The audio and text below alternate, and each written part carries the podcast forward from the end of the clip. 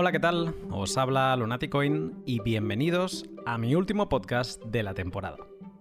Mucho se ha hablado este 2021 sobre el consumo eléctrico de Bitcoin, que si es demasiado, que si en verdad es energía verde casi todo, que si ahora China prohíbe la minería, que si Elon Musk, etcétera, etcétera.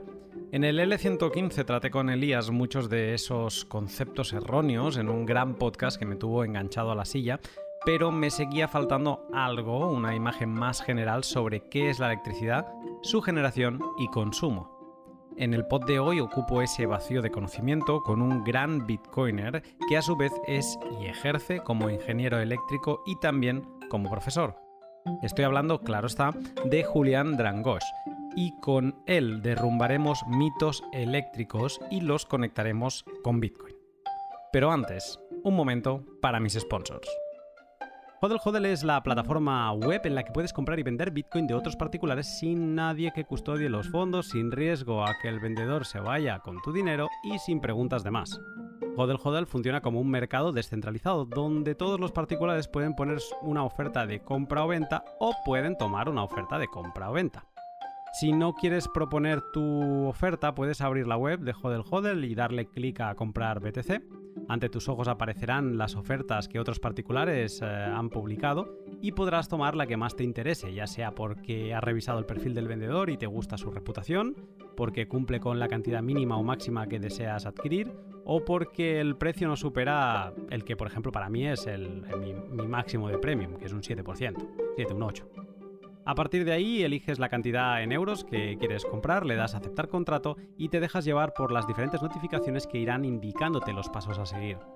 Anímate a pilar satoshis entre particulares en hodelhodel.com y recuerda que si te registras utilizando el código Lunaticoin recibirás un descuento en comisiones para siempre. Bitrefill es la página web en la que podrás comprar de todo utilizando Bitcoin on-chain online.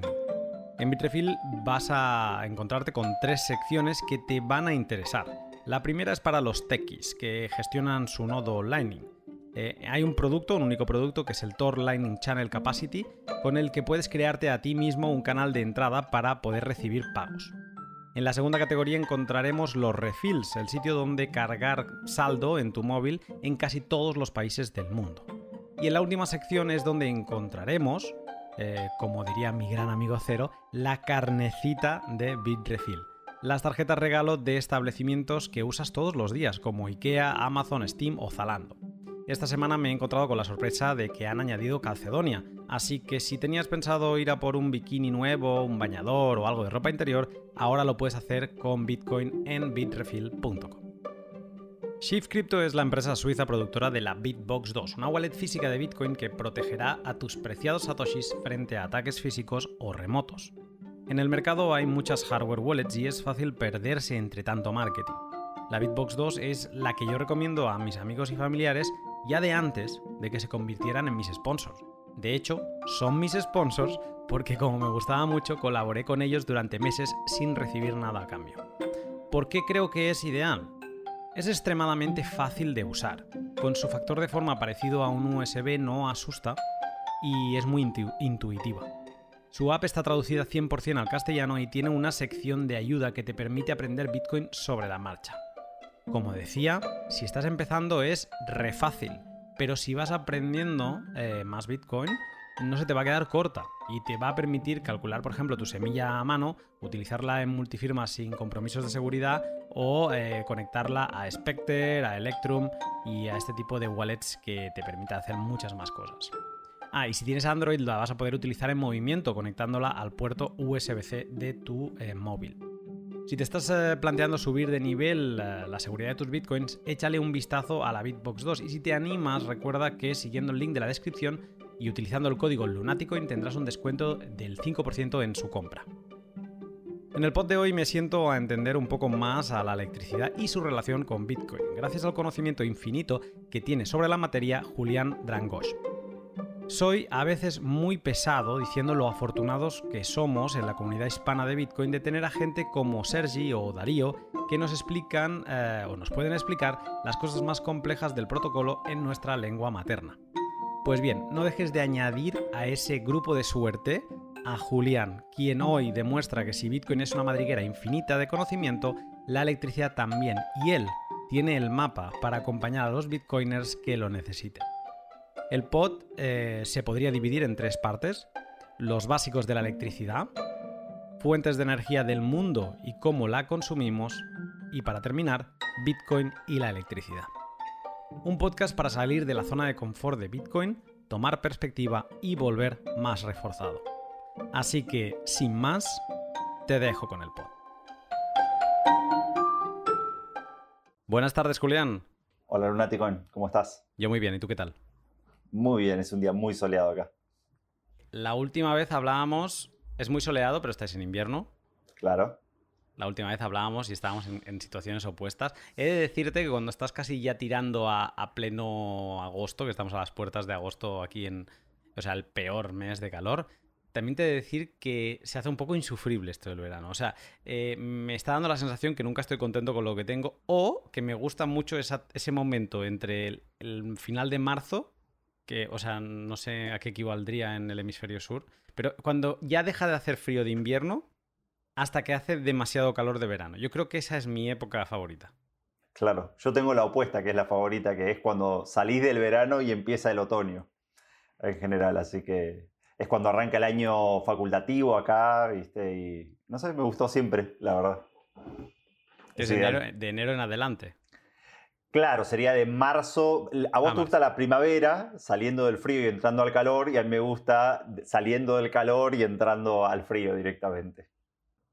Bueno, entonces la conclusión es que nos gustan los mismos meses del año. O sea, tanto hemisferio norte y sur, al final son los mismos meses del año. Son los mismos meses del año, exactamente. Bueno, pues en esos meses tendremos que organizar entonces una conferencia y entonces ya tendremos la felicidad total. Pero bueno, más allá de nuevo de, esta estacionalidad y de nuestros gustos personales, que seguramente si fuera en el caso de Bitcoin, pues sería interesante, pero en el caso del clima no sé a cuánta gente le interesará. Eh, vamos a pasar ya al tema del pod. Último pod de la temporada. Me hace bastante ilusión de, de que esté contigo grabando este último pod y además por un tema eh, súper interesante. Un tema súper interesante con, creo, una persona que me va a poder ilustrar conociendo bien ambos temas. El tema en concreto es la electricidad y el tema del podcast es Bitcoin. Cuando te he escuchado hablar de cómo conociste a Bitcoin, muchas veces repites aquello de yo tengo dos, o sea, ahora tengo dos grandes pasiones, ¿no? Antes tenía una, que era la electricidad, y que cuando entraste en Bitcoin sentiste lo mismo. Cuando descubriste Bitcoin sentiste lo mismo, esa pasión ¿no? que sentiste por la electricidad. Entonces, en este pod, donde vamos a hacer un poco las bases de la electricidad, vamos, yo creo que no hay mejor persona. Muchísimas gracias, es un honor. La verdad que me pasó lo mismo. Siempre que, vi la electricidad, cuando hice mis primeras pruebas en el colegio secundario, era un adolescente y conectaba cables y movía motores. Eh, y me pasó lo mismo, ver una gran maquinaria que estaba haciendo cosas por detrás y, bueno, la energía es lo que lo mueve directamente a Bitcoin. Y, y, bueno, estoy muy entusiasmado, la verdad, para hacer este podio y para poder ayudar a todos tus, todas las personas que te escuchan en, sacar algunas mitologías que existen detrás de la electricidad. Tú, eh, para quien no se acuerde, para quien no lo sepa, tú eres profesor de, electricidad. No sé si tendrá otro título, pero para que nos entendamos así rápido, es así, ¿no? Correcto, yo estudié eh, técnico electromecánico en el secundario y después ingeniería eléctrica y soy profesor de física en la universidad, de integración eléctrica y de electrotécnica y máquinas eléctricas. O sea que ya llevo los últimos 17 años de mi vida dedicados a la electricidad. En el área profesional trabajé en, varias empresas, pero tal vez lo más interesante sería que trabajé en Aluar, que es una empresa de aluminio de acá de Argentina, de allá de Puerto Madryn, de donde crecí y básicamente el aluminio es la electricidad solidificada, porque es algo que consume mucha, mucha electricidad también. Y después acá en Buenos Aires trabajé diseñando subestaciones eléctricas de extra alta tensión en una empresa que se llamaba Tecmas con, unos amigos. Pues todavía más ganas de, escucharte con las preguntas que tengo preparadas. Eh, solo decir que este pod nace un poco de todo el momento de food, ¿no? De, miedo que nos han intentado meter desde determinados sectores, eh, muy eh, promovido también por aquellos famosos tweets de Elon Musk, donde decía que Bitcoin consumía demasiada electricidad y un poco que se bajaba del barco, pero que no iba a vender. Bueno, todo lo que vivimos. Y dentro de, esas críticas que se vierten alegremente y sin mucha profundidad contra el consumo eléctrico de Bitcoin, pues nace la idea de decir, bueno, pero a ver, vamos a, vamos a bajar esto al suelo. Antes de poder criticar algo, vamos a entender bien, bien qué es la electricidad y qué razón de ser tiene eh, para que podamos criticar a Bitcoin. Entonces, empezando ya con el pod, ¿qué es la electricidad? Bueno, la electricidad o el electromagnetismo, por decirlo de una forma genérica, que es la, unión de las dos fuerzas que se llama electricidad y magnetismo, eh, es una de las cuatro fuerzas fundamentales del universo. Probablemente ustedes conozcan la otra que es eh, la gravedad. estamos todos sometidos a esa fuerza gravitatoria.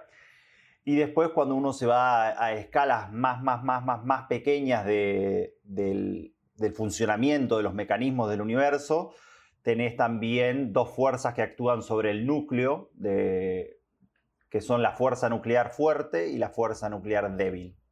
La fuerza nuclear fuerte básicamente hace que, el núcleo sea estable, actúa como si fuesen resortes, y la fuerza nuclear débil es la que está encargada del decaimiento electrónico de, los, núcleos. Y bueno, básicamente es una de esas, cuando empezaron los, los físicos a determinar qué era, cómo eran los mecanismos que funcionaba el universo, las fueron descomponiendo todas esas fuerzas y el electromagnetismo es una de todas esas fuerzas. Yo creo que tal vez es la, más importante y la que tenemos mayor cantidad de dominio por ahora, porque de la gravedad nosotros no podemos hacer nada por ahora, pero pero del electromagnetismo lo hemos dominado en todos sus aspectos. Lo utilizamos en las telecomunicaciones, en las ondas de radio, lo utilizamos para la transmisión de, energía y lo utilizamos para el control de maquinaria, para generar potencia, para mover cosas. Es tal vez,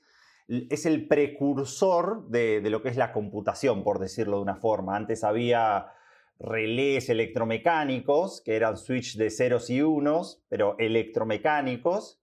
Y bueno, después los transformamos esos switches en la electrónica con el devenimiento de, la electrónica y los semiconductores.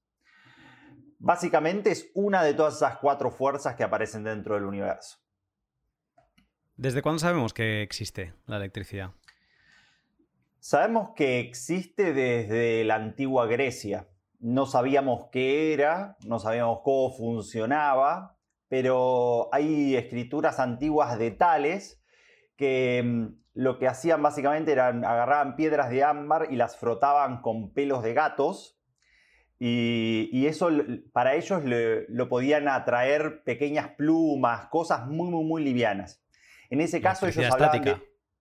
Claro, lo que ellos veían era la electricidad estática, pero mm, eh, ellos lo llamaban magnetita, porque lo, veían de, las piedras magnetizadas y veían que tenía el mismo tipo de atracción y entonces todavía confundían las dos fuerzas de la electricidad y el magnetismo. Hoy uno puede hacer experimentos de esos muy sencillos en casa, tenés un globo y lo frotás con algo de seda y puedes atraer eh, pequeños papeles si querés hacerlos tranquilamente. Mm. entiendo que una cosa es el descubrimiento y ahora estaba pensando digo, bueno, seguramente el rayo, ¿no? Debía ser que, o sea, em, alguien empezó empezaría a pensar en su día, de decir, hostia, esto, esto es algo, algo diferente, ¿no? A lo normal. Y mm, supongo que la pregunta debe ser, o sea, el, cuándo empezamos a dominarlo, ¿no? El, el bueno, tuvo muchos años en donde realmente no, se hizo mucho con respecto a la electricidad. Cuando estamos hablando de los griegos, estamos hablando de 600 años antes de Cristo. Hubo otros también, este, eh, otros, otras eh, menciones históricas eh, en los persas y en los egipcios. Los egipcios lo mencionaban con las anguilas eléctricas, ¿sí? Pero después el siguiente acercamiento que tenemos hacia la electricidad es William Gilbert, que escribió en el año 1600 eh, después de Cristo, o sea, está hablando casi después de 2000 años, que escribió un libro acerca, acerca de los imanes y los cuerpos imantados. O sea, no es que simplemente describiendo las fenomenologías que él estaba observando. Pensá que en el 1600. Hablar de imanes o hablar de electricidad era como hablar de la física cuántica de partículas en el día de hoy. O sea, era algo que conocía un estrato muy, muy, muy pequeño de la sociedad que eran tal vez los eruditos y, los científicos más reconocidos en ese momento. Y los primeros que empezaron a hacer eh, experimentos, por decirlo de alguna forma, fue Benjamin Franklin en a mitad del 1700, que él lo que utilizaba, que es lo que vos mencionabas del, rayo, él utilizaba lo que se llama un frasco de Leiden, un frasco de Leiden para aquellos de tus espectadores que, no, lo, no, lo, conocen. Es un frasco en donde él le clavó adentro de ese frasco de vidrio ¿sí? una placa metálica en el interior y una placa metálica en el exterior y funcionaba básicamente como un capacitor, un reservorio de carga eléctrica, que es esta propiedad del universo. Y lo que él logró hacer es, capturando la, carga eléctrica de, un rayo, diferenciar y dar la primera noción que nosotros tenemos de electricidad, que es básicamente su principio de polaridad, carga eléctrica positiva y carga eléctrica negativa. Eh, y bueno, básicamente desde ese momento que se sigue estudiando la, energía eléctrica, los siguientes como experimentos tal vez más, más, más importantes son de Hans Ørsted y de André Ampère. ¿sí? Ampère tiene su propia, su propia ley, se llama la ley de Ampère.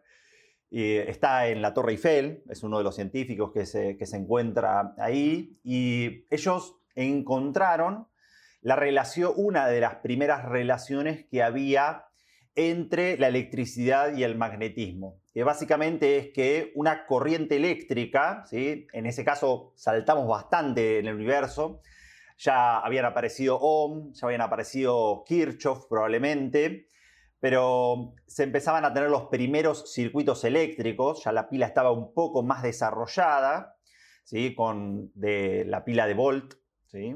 Eh, y lo que descubre Hans Ørsted es que cuando él tenía un circuito eléctrico, ese funcionamiento del circuito eléctrico, la circulación de corriente eléctrica, lo que hacía era perturbaba el campo magnético. Él ponía una brújula cerca y entonces veía que había algún tipo de relación entre, entre esos dos campos. Hoy ya sabemos que están eh, intrínsecamente unidos, pero en ese momento eran dos fuerzas completamente separadas dentro del universo. Mm. Eh, eh, me parece, o me ha parecido por un momento cuando has empezado a decir, bueno, aquí seguramente Ohm ya estaba por aquí, luego la pila de Volt y tal, digo, hostia, estos debías, suerte que no tenían Twitter, porque si no estaríamos hablando de, de la comunidad Electric Twitter y donde seguramente pues habría habido más de una disputa eh, bueno, seguro, no tengo ninguna duda. Entonces, es que de hecho las hay las disputas eh, con respecto a las frecuencias. Hay inventos que, se hacían en Estados Unidos y inventos que se hacían en Europa y se mandaban cartas por correspondencia en ese caso, describiendo los experimentos y cómo iba el avance. Y de hecho eran muy, muy lentos eh, esos avances. Los avances eran directamente tesis doctorales. La ley de Ohm es la tesis doctoral de él. Hoy por hoy eso en una clase es el trabajo de una clase es aprender la ley de Ohm, cuáles fueron los experimentos, pero para él le deben haber sido años y años de investigación. Mm. Eh, la electricidad, bueno, el, el, electromagnetismo es una de las fuerzas del universo.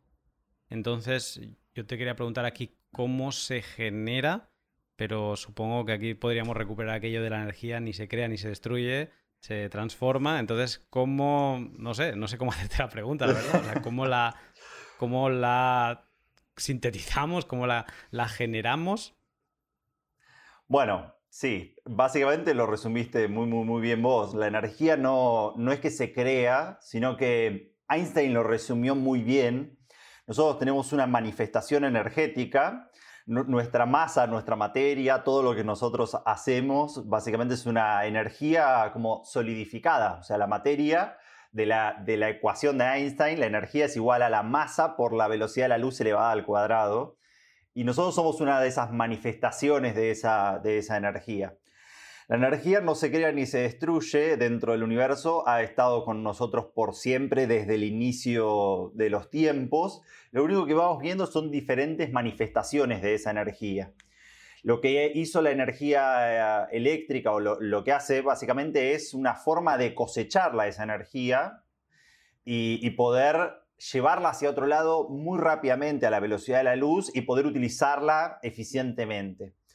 Entonces, ya que estábamos haciendo un reconto histórico de cómo es que se fue mm, descubriendo la electricidad, eh, Faraday, que fue tal vez uno de los científicos más revolucionarios de la electricidad junto a Tesla, fue el que agarró el experimento de Ørsted de un circuito eléctrico, me estaba perturbando al campo magnético mm, y, el de la brújula, y entonces Michael lo que decidió es la pregunta inversa.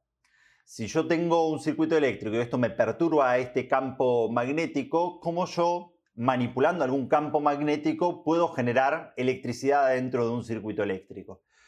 Esa pregunta, él, no solamente por, por esa pregunta, sino por sus problemas de científicos, por decirlo así, él trabajaba en la Royal Institution, y tenía un jefe y el jefe lo veía eh, muy como inteligente a Faraday, como una amenaza y lo manda, a, en vez de investigar y seguir trabajando, a él lo mandan a investigar eh, cómo los eh, alemanes hacían lentes, porque bueno, también se estaba estudiando la óptica geométrica en ese caso. Y los alemanes tenían la mejor tecnología de, de los lentes y él está ocho años haciendo agua, en verdad haciendo lentes, pero se entiende porque no le interesaba esa, rama. Y bueno, es cuando recién su jefe muere que él puede volver a dedicarse a, resolverlo, resolver sus curiosidades. Como con un mm. campo magnético nosotros podemos generar electricidad dentro de un circuito. A él le lleva cerca de 15 años de experimentación porque Faraday no tenía eh, educación formal, por decirlo así, no, tenía un estudio universitario, no tenía las herramientas matemáticas para describir qué era lo que él estaba observando, pero a través de la experimentación y de experimentar sin cansancio, él logra descubrir cómo poder agarrar y con un campo magnético generar eh, corriente eléctrica dentro de un circuito. Lo que él descubre es que tiene que haber sí o sí algún tipo de movimiento relativo de algún conductor eléctrico. ¿sí? Los conductores eléctricos son los elementos que nos permiten a nosotros conducir la electricidad, el flujo de electrones.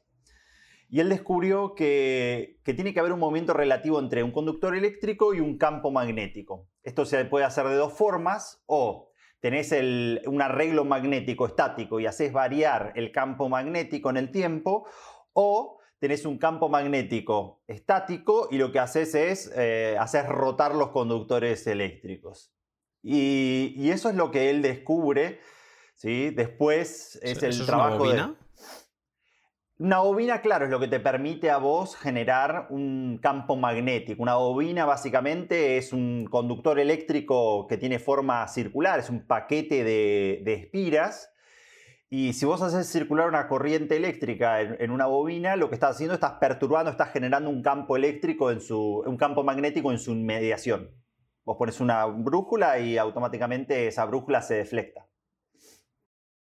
O sea que digamos que él, haciendo el ejercicio inverso de, de Orsted, creo que has dicho antes. Claro. Eh, entonces consigue un mecanismo para generar electricidad. O sea, para a través. Y ahora te voy a hacer otra pregunta que la tenía pensada para más adelante, pero es que ahora ya veo que me voy a estar pisando todo el rato. O sea, a través de, de un tipo de movimiento, o sea, de una energía cinética, si le puedo llamar así, eh, em, eh, inventó un conversor, vamos a llamarle así, un conversor de energía cinética, de movimiento, a energía eléctrica.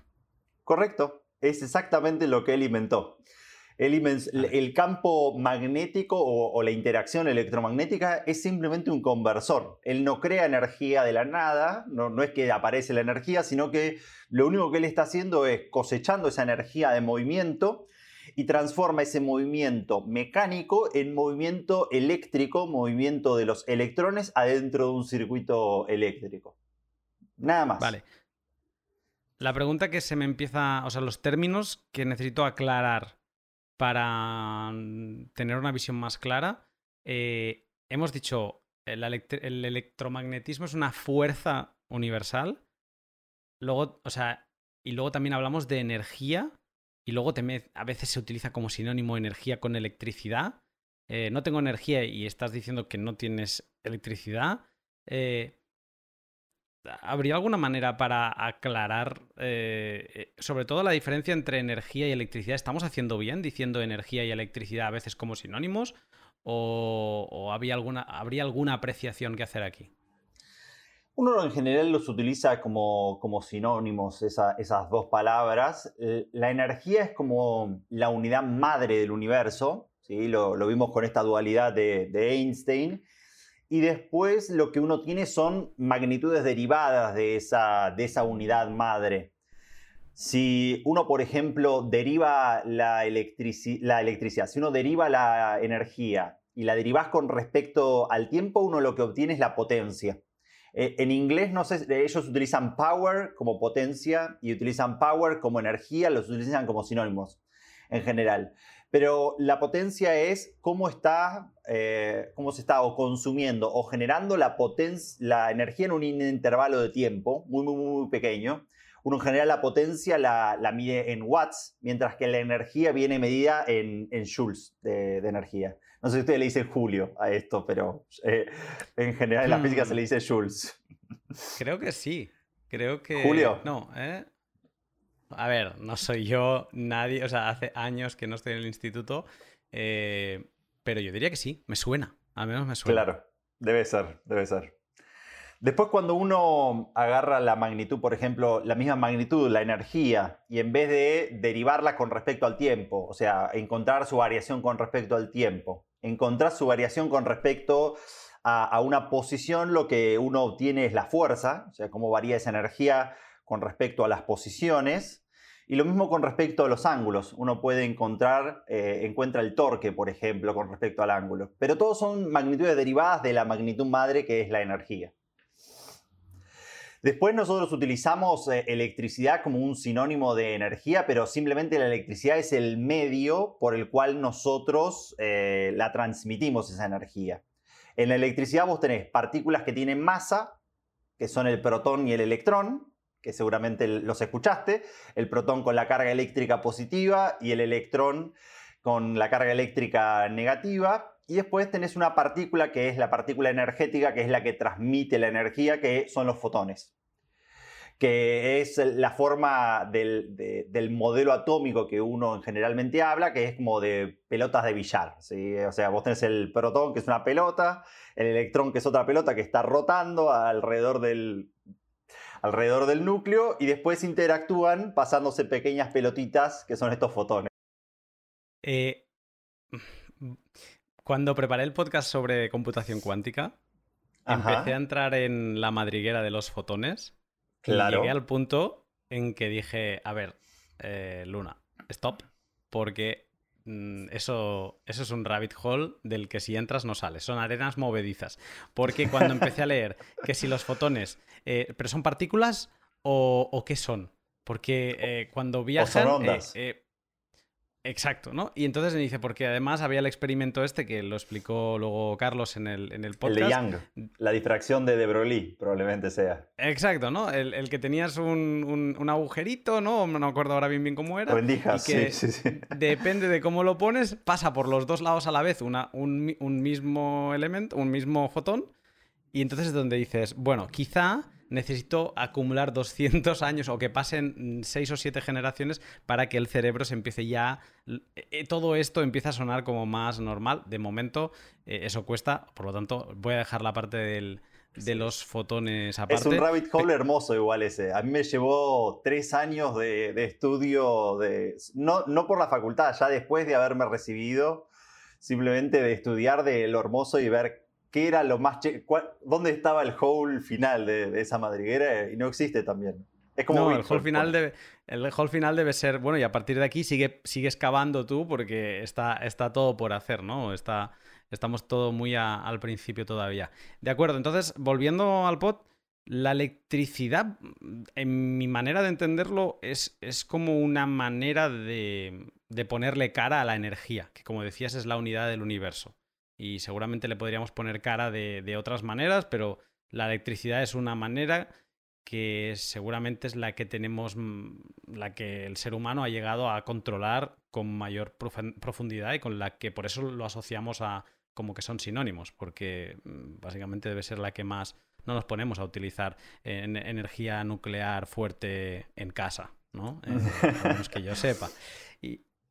Si estás cerca de un reactor nuclear, es esa. a lo mejor te están saltando neutrinos por la cabeza y no te estás enterando.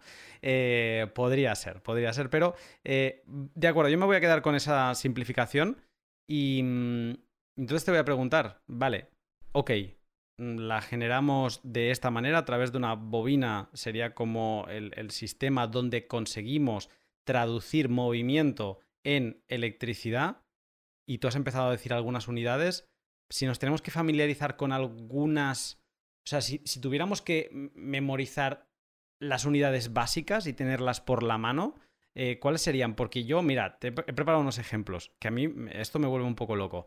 Eh, yo tengo un cargador de móviles que ha de ser de 5 voltios. Y además esto está muy relacionado con tener un nodo de Bitcoin. También el cargador ha de ser de, de 5 voltios, creo. Eh, dices, vale, 5 voltios, ok. Una, tarjeta gráfica consume mm, de fábrica unos 200 vatios. Dices, vale, vatios. Luego, la electricidad es importante para saber si te va a ser provechosa la gráfica o no, porque te va a 15 céntimos kilovatio hora. Vale, kilovatio hora. Un power bank, o sea, tú dirías, vale, voltios, vatios y kilovatios. Bueno, pues mm, eso lo puedo tener por la mano. Pero es que luego te aparecen los power banks y te dicen, no, esto es un power bank de 6.000 miliamperios. Dices, vale, miliamperios. Y luego parece ser que hay algo también relacionado con la electricidad que son los hercios. No sé, yo lo, yo lo pongo todo ahí y yo te digo, Julián, em, pon luz. Bueno, hay una, una metáfora que siempre se utiliza que es la agarrar magnitudes dentro de nuestros circuitos eléctricos y pasarlas a magnitudes que uno puede pensarlas y que uno las puede analizar como si fuese en la vida real. Y en general esa metáfora es con los circuitos de, agua. Uno en general entiende cómo se comporta el agua porque lo utiliza desde pequeño. ¿sí? Uno tiene un, grifo, una, una, canilla y directamente uno ve el agua fluir. Y entonces la primera de esas magnitudes, o sea, el flujo de agua, uno la puede encontrar el paralelismo con la corriente eléctrica. En uno vos tenés materia, ¿sí? gramos de agua, litros de agua que, están variando en una cierta cantidad de tiempo y en la corriente eléctrica uno tiene ese flujo de electrones que se están moviendo a través de los conductores ¿sí? y es un paralelismo exactamente igual entre uno y otro. Después uno tiene, por ejemplo, lo que serían los voltios, como vos dijiste. los voltios es una magnitud que es tal vez un poco más difícil de representar, pero dentro del universo existe una máxima que siempre es que la energía se mueve desde donde vos tenés eh, la energía, o sea, el flujo energético se mueve desde donde vos tenés más energía acumulada hacia donde vos tenés menos energía acumulada. Y entonces, eh, si yo te pregunto a vos, yo dejo una roca en una montaña, una piedra en una montaña, y, y la quiero empujar de esa montaña, ¿hacia dónde va la piedra? ¿Hacia abajo o hacia arriba? Efectivamente, hacia donde es más ah. sencillo. Hacia donde es más sencillo. Y entonces en la electricidad sucede exactamente lo mismo. Vos tenés lugares que tienen lo que se llama mayor potencial electrostático, ¿sí? esos son los vatios, se llama potencial electrostático. El potencial es porque uno no la obtiene esa energía hasta que uno no deposita electrones en ese, en ese lugar. Y, los electrones siempre se mueven desde donde uno tiene más potencial, los 5 vatios, hasta los puntos de tierra. Los puntos de tierra es básicamente lo que sería nuestro piso. La, roca esa vos la dejás desde una montaña y cae hasta que llega hasta el cero, hasta el nivel, de, o el nivel del mar, o hasta que llega el piso, y desde ahí no va más abajo directamente. Eh, y después, en el medio, entre esas dos magnitudes, entre lo que vos tenés de que sería el potencial electrostático y la corriente, tenés una proporcionalidad. En general, que es la resistencia eléctrica. La resistencia eléctrica, al igual que, que ponele, al igual que los impuestos, ¿sí? que los impuestos es en cada interacción que vos tenés con el mundo, tenés algún tipo de impuesto. Bueno, el universo siempre nos cobra un impuesto para mover energía. Hay la resistencia. de Bitcoin. ¿Cómo? La fee de Bitcoin, la, comisión la minera. De Bitcoin. Cualquier movimiento te va a costar cualquier movimiento te va a costar. Y el universo viene con eso intrínsecamente. O sea, nuestro universo, para mover energía térmica, o sea, para mover calor de un lado a otro, tenés que pagarlo también ese impuesto. Para mover energía eléctrica, también lo tenés que pagar ese impuesto. Eso se llama la resistencia eléctrica. Y también para moverte vos dentro del universo. Siempre que vos te estás moviendo, estás siempre interactuando con algún tipo de rozamiento o dinámico o algún tipo de rozamiento estático. El rozamiento dinámico sería, por ejemplo, te mueves a través del aire y eso te está, te está quitando energía de alguna forma, o estar parado simplemente te está haciendo gastar energía vos para, para mantenerte parado. Y, bueno, básicamente esa, esa, descripción, esa triada que uno tiene es lo que se llama la ley de Ohm, ¿sí? el potencial eléctrico, en verdad, digámoslo así, la corriente eléctrica es directamente proporcional al potencial, o sea, eh, siempre que vos tengas más potencial eléctrico vas a tener más corriente e inversamente proporcional a su resistencia, o sea, si algo tiene mucha resistencia, o sea, el mempool está lleno, el phi va a ser caro. Y si el mempool está vacío, hay poca resistencia, el phi va a ser barato. Y después tenés algunas magnitudes que tal vez no tienen alguna, eh, algún tipo de paralelismo con nuestro mundo físico.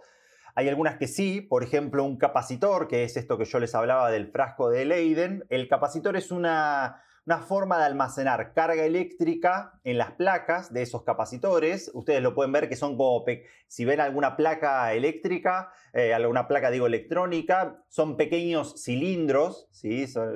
Esos tanquecitos y son tanques, pero son tanques que guardan electricidad eh, adentro, o sea, guardan carga eléctrica entre las placas y adentro de esas placas se genera un campo eléctrico que, que tenés almacenada ahí la energía. Y después el elemento que tal vez sea el más extraño, que, no, no, es tan fácil de encontrar un paralelismo, es lo que vos dijiste que es la inductancia, el solenoide. ¿sí? Eh, esos solenoides también guardan energía, pero adentro del campo magnético. ¿sí? Ese, campo magnético, cuando vos pusiste una brújula dentro de ese campo magnético, la, la brújula se, orientó con ese campo magnético. Entonces hay una volverlo a, reorientar o cambiarle esa orientación es una, un signo de energía. Y, bueno, esa inductancia no existe, por ejemplo, térmicamente, no hay algún elemento que tenga una inductancia térmica, pero sí hay una inductancia que es física, que es nuestra masa. Nuestra masa, lo sabemos desde la, tal vez creo que es la, ley cero eh, que, de Newton, que es que los cuerpos que están en movimiento tienden a permanecer en movimiento y los cuerpos que están quietos tienden a permanecer quietos. Es la ley de la, inercia. Correcto, correcto. Eh, y después tenés algunas magnitudes más que estuviste vos hablando, que en general son magnitudes derivadas de, estas, de estas magnitudes que estuvimos hablando. Vos dijiste que tenía mm, tu power bank, ¿sí? Viene en una magnitud que es ampere hora o miliampere hora. Como dijimos, la corriente eléctrica que se mide en amperes es básicamente el flujo de electrones y entonces cuando uno multiplica la magnitud del flujo de electrones, amperes sobre tiempo, por una cantidad de tiempo, que son las horas en este caso, lo que está diciéndote ahí es que es la carga eléctrica lo que, lo que te está dando el power bank. Y después Así como vos tenías lo que vos dijiste, los vatios, pero me imagino que los vatios ustedes no, son los volts, sino que los vatios son los watts. Es la magnitud de, potencia, es la cantidad de energía que un objeto te puede o dar o consumir, ¿sí? instante a instante. Una lamparita de 40 watts, lo que te dice básicamente es que vos estás disipando en forma de, luz y de calor 40 joules cada uno de todos los segundos que, que transcurren sea, te... Eh, has dicho segundos, te, tengo aquí un segundo porque es que me, hace mucho lío esto. O sea, porque el, el o sea, segundos y luego, eh, eh, ¿por, qué, hablamos de kilovatios hora? O sea, hay, una conversión entre medio. Yo pensaba, digo, es que a lo mejor le llaman watts y al final son vatios hora, o sea, mm, watts hora. Eh, o sea, ¿es segundos, es horas? ¿Son cosas distintas? Bueno, lo primero que hay que entender es que el número que ellos te están dando en el ASIC, los 3250 watts, es que lo, lo estás consumiendo instante a instante, en verdad, segundo a segundo. El ASIC, cada vez que pasa un segundo, consume 3250 joules de energía.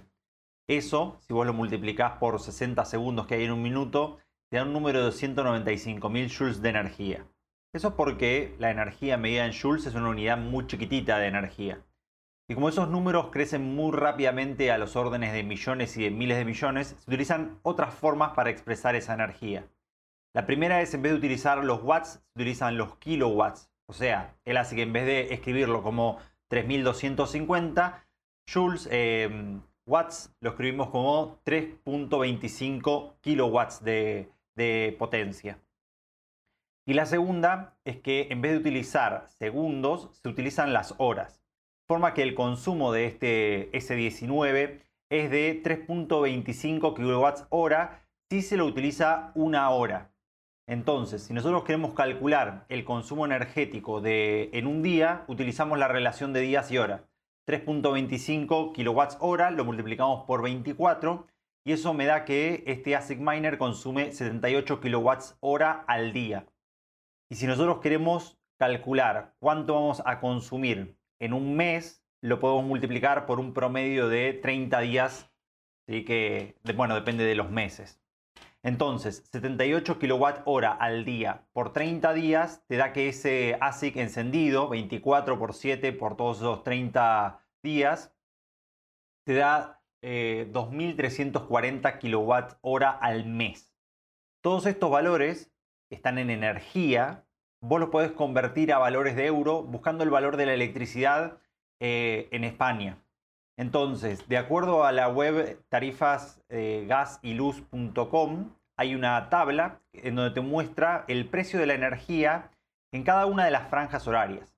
Porque al igual que Bitcoin, que se compra y se vende eh, instante a instante, la energía tiene franjas en donde se compra más barata y donde se compra más caro. Por ejemplo, el, el horario más barato para consumir electricidad es de 16 a 17 horas, en donde la electricidad se paga 0,01857 euros, o sea, 1,8 eh, eh, centavos de euro. Y después, la franja más cara es donde todos estamos en nuestras casas consumiendo, en general tiende a ser de noche, la franja más cara es de 22 a 23, en donde la energía cuesta 0,1077 eh, euros, o sea, 10 centavos, 77. Entonces, si vos agarras los números que nosotros hicimos recién, ¿sí? para encender un ASIC una hora, agarras los 3.25 kilowatt hora y si lo multiplicas en la energía más barata, o sea, en el segmento más barato, lo encendiste desde las 4 a las 5, estás gastando 6 centavos de euro en mantenerlo encendido a ese ASIC. Y si vos lo encendés ese ASIC en la hora más cara de todas, vas a estar gastando unos 35 centavos de euro. O sea, agarrás los 3.25 kilowatt hora que consumirías y lo multiplicás por el precio de la energía, esos 10 centavos. Ahora, para hacer ese cálculo, pero a lo largo del día, lo que vos haces es tomás un promedio de todos esos costos. A mí el promedio me dio que la energía sale 0,0868 euros en promedio de lo que sería el consumirlo a lo largo de todo el día, o 8,68 centavos de euro. Y a eso lo multiplicas por el consumo de tu día. Agarras los 78 kilowatts hora y lo multiplicas por ese precio de 8 centavos y te da que encender un ASIC un día entero sale 6,77 euros. ¿sí? Y si vos agarrás y al consumo total de lo que vos tendrías en el mes, que era 2.340 kilowatt hora, lo multiplicás por este precio de la energía de los 8,68 centavos, te da que encender un ASIC entero durante todo el mes sale unos 203 euros. Todo esto siempre depende del precio al cual vos obtengas la energía. No es lo mismo comprar la energía Ah, como un consumidor final o en áreas residenciales que si uno tiene el consumo eléctrico industrial o si uno tiene un consumo eléctrico comercial. hablabas de corriente y a mí eh, creo que es buen momento para recuperar una duda existencial que sí, que te la explican en el instituto y dices, ah, vale, ahora ya me queda claro, sales de clase, pasa una semana y yo al menos pierdo la noción de la diferencia, que es corriente continua corriente alterna. Algo así para que se nos quede para siempre, ¿cómo lo podríamos entender esto? Bueno, vos tenés eh, una función temporal que es constante. Eh, tienen dos usos, o sea, claramente las dos son, interesantes dentro del uso ingenieril. Nosotros utilizamos corriente continua para todas las cosas que no requieren una conexión todo el tiempo eh, en, nuestra, nuestra red eléctrica. Nuestros dispositivos móviles son un ejemplo de, de eso. Tiene una batería y entonces la corriente continua se puede almacenar, ¿sí? se almacena en la forma de esta carga, en estas baterías.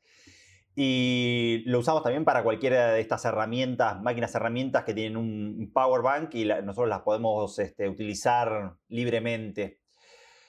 Pero no es lo mejor de todo la corriente continua, porque si bien tiene esa opción de poder almacenarla, eh, no, tiene otras desventajas, por decirlo así. Eh, las desventajas son que generan muchas caídas de tensión y, no puedes eh, tener aumentos de, potencial. ¿Por qué? Porque otro de los inventos que hizo, bueno, entre Faraday y Tesla, lo hicieron este, eh, es que lo que vos podés tener son diferentes niveles de, tensión eléctrica, diferentes niveles de altura, por decirlo. ¿Cuáles serían los voltios? Claro, los voltios. Vale, atención, ok. Y entonces nuestro sistema se desarrolló, nuestro sistema eléctrico, se desarrolló de forma de que vos tenés lugares en donde se genera la energía, tenés un transporte de esa energía en alta tensión, o sea, sería como transportarla en el agua, sería como a mucha presión, por decirlo así de una forma, y, después tenés lugares donde tenés eh, menor tensión, que son las zonas residenciales.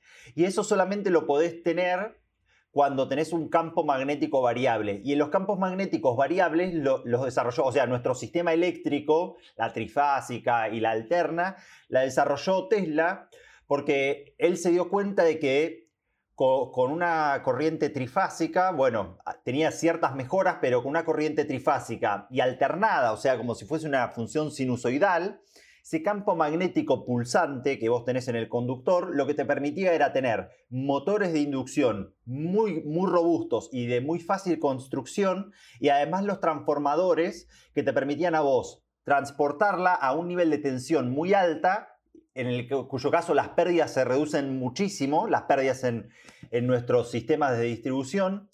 Y, por eso es que existen las dos. O sea, si bien lo más popular para que hizo la corriente eléctrica, la popularidad y, la adopción fue la alterna, ¿sí? el hecho de que existan motores muy robustos que pueden funcionar 100% del tiempo y, y sigue funcionando con muy poco mantenimiento.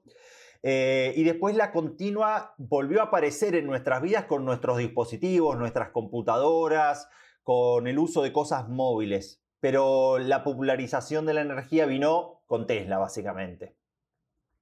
Cuando encendemos Entonces, una bombilla, ¿qué, estamos utilizando? Estamos utilizando corriente alterna. O sea, lo que vos tenés ahí en tus conductores es una, vibración. ¿sí? Lo que hizo Tesla básicamente es que en esa vibración, así como cuando vos temblás y que se genera calor, o sea, es una reacción natural del cuerpo, temblar, eh, lo que están haciendo los electrones están temblando muy ordenadamente y e, ese orden ¿sí? lo, que, lo que te permite a vos es transportar la energía de un lado a otro. Mientras que la, continua, ¿cuál sería el símil? El símil sería un flujo de agua que va desde un lado hasta otro. Cuando se acaba la fuente de agua, se acaba directamente el, flujo directamente. Y dices que los ordenadores y los dispositivos, eh, así que utilizamos eh, los, los, móviles, eh, utilizan energía, hay electricidad, mm, corriente continua, ya lo diré bien, eh, entiendo, o sea, lo puedo llegar a entender porque como todos son puertas lógicas y tal, pues me da la sensación eso, ¿no? Pues eh, al final la, electricidad de hacer un circuito, de hacer unos cálculos a través del circuito eh, y entonces, pues puedo entender esto, ¿no? Pero sí que es verdad que, vos tenés es la gran mayoría... o tenés corriente o no tenés corriente directamente. Y entonces eso es lo que los cálculos van haciendo, a, diminutas escalas, a escalas de semiconductores. Apasionante esto. Y, ya me queda un término más así de la parte básica del podcast, llevamos aquí cuarenta y tantos minutos solo en la parte básica, es eh, el tema de la eficiencia. También sé que eh, están, o sea, hablar de electricidad y de, sobre todo de generación, transporte y demás, eh, es hablar de eficiencia. No sé si podrías explicar qué es, que más o menos nos lo podemos suponer, pero sobre todo lo que me genera curiosidad es cómo, cómo se puede medir la eficiencia. O sea, ¿cómo puedes definir si algo es eficiente o no cuando hay fuerzas de la naturaleza que no, yo, vamos, no, no sé cómo puedes medir cuál es el input para compararlo con el output y poder medir cuán eficiente ha sido esa transformación? Bueno, lo que vos dijiste recién es eh, lo ideal. La eficiencia es una magnitud que te mide el input y el output de, un sistema nomás. La eficiencia o rendimiento, que, en general se, utilizan las dos palabras como, sinónimo. Y es una medición que te mide siempre la salida, lo que vos estás obteniendo, con respecto a esa, a esa entrada de lo que vos estás obteniendo. Y después eh, en cada una de las diferentes eh, eficiencias o rendimientos de los sistemas, uno mide cosas distintas. Entonces, hay cosas que podrían ser adimensionales y que vos estás midiendo exactamente la misma magnitud. Por ejemplo, en un transformador eléctrico, vos medís la cantidad de energía que tenés a la salida y medís la cantidad de energía que vos le estás dando a la entrada. En un transformador como el que tenés en tu casa, por ejemplo, eh, no sé si en España tienen 220 volts, creo, de, la tensión. Y eso te lo convierte a 5 volts. Tienen corrientes distintas. ¿sí? La, corriente de entrada tal vez es 5 a 1 o, la de la salida. Y entonces lo que vos me dices es la cantidad de potencia que le ingresa y la cantidad de potencia que le sale. Armando ese cociente vos tenés el rendimiento. Como estás midiendo energía y energía, te queda como algo adimensional. Claro te queda adimensional directamente. Pero después podrías tener eh, eficiencias que no son adimensionales. Vos, por ejemplo, en una heladera, vos seguramente viste alguna etiqueta que tiene un gradiente que te dice distintos colores y te dice esto es una eficiencia. Entonces lo que hay que entender es qué es lo que uno está obteniendo dentro de ese, dentro de ese objeto. Vos lo que obtenés es un lugar más frío que, que por sí solo en la naturaleza no se daría. O sea, tu heladera está fría adentro porque hay cosas que suceden adentro de esa heladera. Y lo que vos le estás dando a ese objeto para que, para que se enfríe es potencia, lo estás consumiendo, le estás dando para que consuma energía eléctrica. Y lo que vos estás haciendo es calorías que se van desde ese lugar, que salen y que se van hacia, directamente hacia el exterior. Pero también puedes medir, por ejemplo, la, eficiencia de, de una ASIC miner, ya que estuvimos hablando un poco de Bitcoin. Y en un ASIC miner lo que uno obtiene es cantidad de hashes por segundo, ¿sí? de estos cálculos que resuelve la prueba de trabajo de Bitcoin. Y lo que uno le está dando es una cierta cantidad de potencia. Eh, a, nuestra máquina. Y esa es la forma de medir la eficiencia de nuestros ASIC miners. Si uno lo mira, yo en, el show notes puse uno de los gráficos de, la eficiencia de, de, los ASIC miners y los ASIC miners de Bitcoin han pasado a ser de lo, más eficiente hasta llegar tal vez a, bueno, no sé si a los límites físicos porque ya están habiendo nuevos, nuevos semiconductores cada vez más chiquititos, pero si uno los va, va viendo, eh, es una pendiente positiva que cada vez que fuimos cambiando eh, de tecnología, ya sea de CPU a, GPU, a FPGA, a ASIC Miner, y dentro de los ASIC Miner cada vez con semiconductores más chiquititos, lo que nosotros estamos viendo es que estamos obteniendo cada vez más poder de cómputo a el mismo nivel de entrada de energía. O sea, la eficiencia de nuestros equipos se está volviendo cada vez más, más alta. Disculpa porque puedo parecer muy ignorante, pero es que no, no consigo hacerme la idea de si estamos entrando electricidad como input y como resultado estamos haciendo cálculos de hashes más que también podríamos medir, no sé con cuánto a exactitud, más el calor que está generando eh, eh, esos aparatos, entonces, mm, o sea, se mide. ¿Cómo se mide la, eficiencia de algo que, el, resultado son hashes? ¿Es, simplemente porque alguien lo ha metido en un cubo aislado y ha medido cuánto calor genera y entonces ha hecho, si le meto 100 y 60 se me va en calor, es que la eficiencia es un, un 40%? ¿Es así? No necesariamente, o sea, uno siempre tiene de cualquier máquina tiene un byproduct, un producto que es no deseado. En una máquina eléctrica o en un transformador vos tenés cierto calor que, se sale hacia el medio ambiente, que es un desperdicio. Y entonces vos tenés ahí el rendimiento, que es el rendimiento de, cualquier tipo de, máquina. Y, y, en un ASIC miner vos tenés exactamente lo mismo. Vos tenés, le ingresás energía eléctrica y tu producto es cantidad de hashes, ese sería el trabajo que está realizando, y como byproduct, como desperdicio, uno tiene calor que se está generando eh, hacia, hacia el medio ambiente. Lo que vos medís siempre es la relación entre la salida, lo que vos estás queriendo medir, que en este caso es los hashes por segundo que realiza la máquina, y la entrada, que es la cantidad de energía que vos le estás brindando a la misma. O sea que de alguna manera sí que tienes que mirar todos estos byproducts para saber mm, si ese output o sea, porque entiendo que no hay nada que sea 100 entran, 100 salen, ¿no? Claro, exactamente. Nunca hay nada, no hay ninguna máquina perfecta. De hecho, inclusive en las máquinas ideales, eh, Sadi Carnot fue eh, uno de los científicos que estudió la termodinámica y que fue el que hipotetizó la máquina ideal. Inclusive en la máquina ideal, eh, vos tenés un rendimiento, que es el rendimiento de Carnot de la máquina ideal, y tal vez es un, estaba hablando de máquinas térmicas, y tal vez ponerle ese 40% el rendimiento de la máquina ideal. De forma de que vos ni siquiera podés, con una máquina térmica real, superar el rendimiento de esa máquina ideal. O sea que bajo ningún concepto podrías eh, tener un 100% en ningún tipo de transformación. Eso lo que viola es la, la segunda ley de la termodinámica. Por no hablar de que el output fuera superior. No, bueno, eso es una ridiculez ya directamente. No, ¿De, dónde está saliendo la energía del universo para que el output sea más grande que el input? Es que de hecho, a ver, yo tengo una fricada y es que en, un trabajo que hice en el instituto yo no sabía lo, hacia dónde iba a ir. Yo, de hecho, de, niño yo quería ser astronauta, vi que los astronautas volvían medio atrofiados del espacio dije yo, para estar atrofiado físico, pues no, físicamente no me hace falta. Entonces voy a estudiar astrofísica y en ese camino de la astrofísica me dio una, me dio una venada muy fuerte por la energía eh, nuclear, pero de, fusión, la que ahora vamos a hacer este experimento mundial en, en Francia, el ITER, que vamos a ver si mm, somos capaces de tener un reactor con capacidades comerciales sin llegar a ser este eh, un experimento comercial.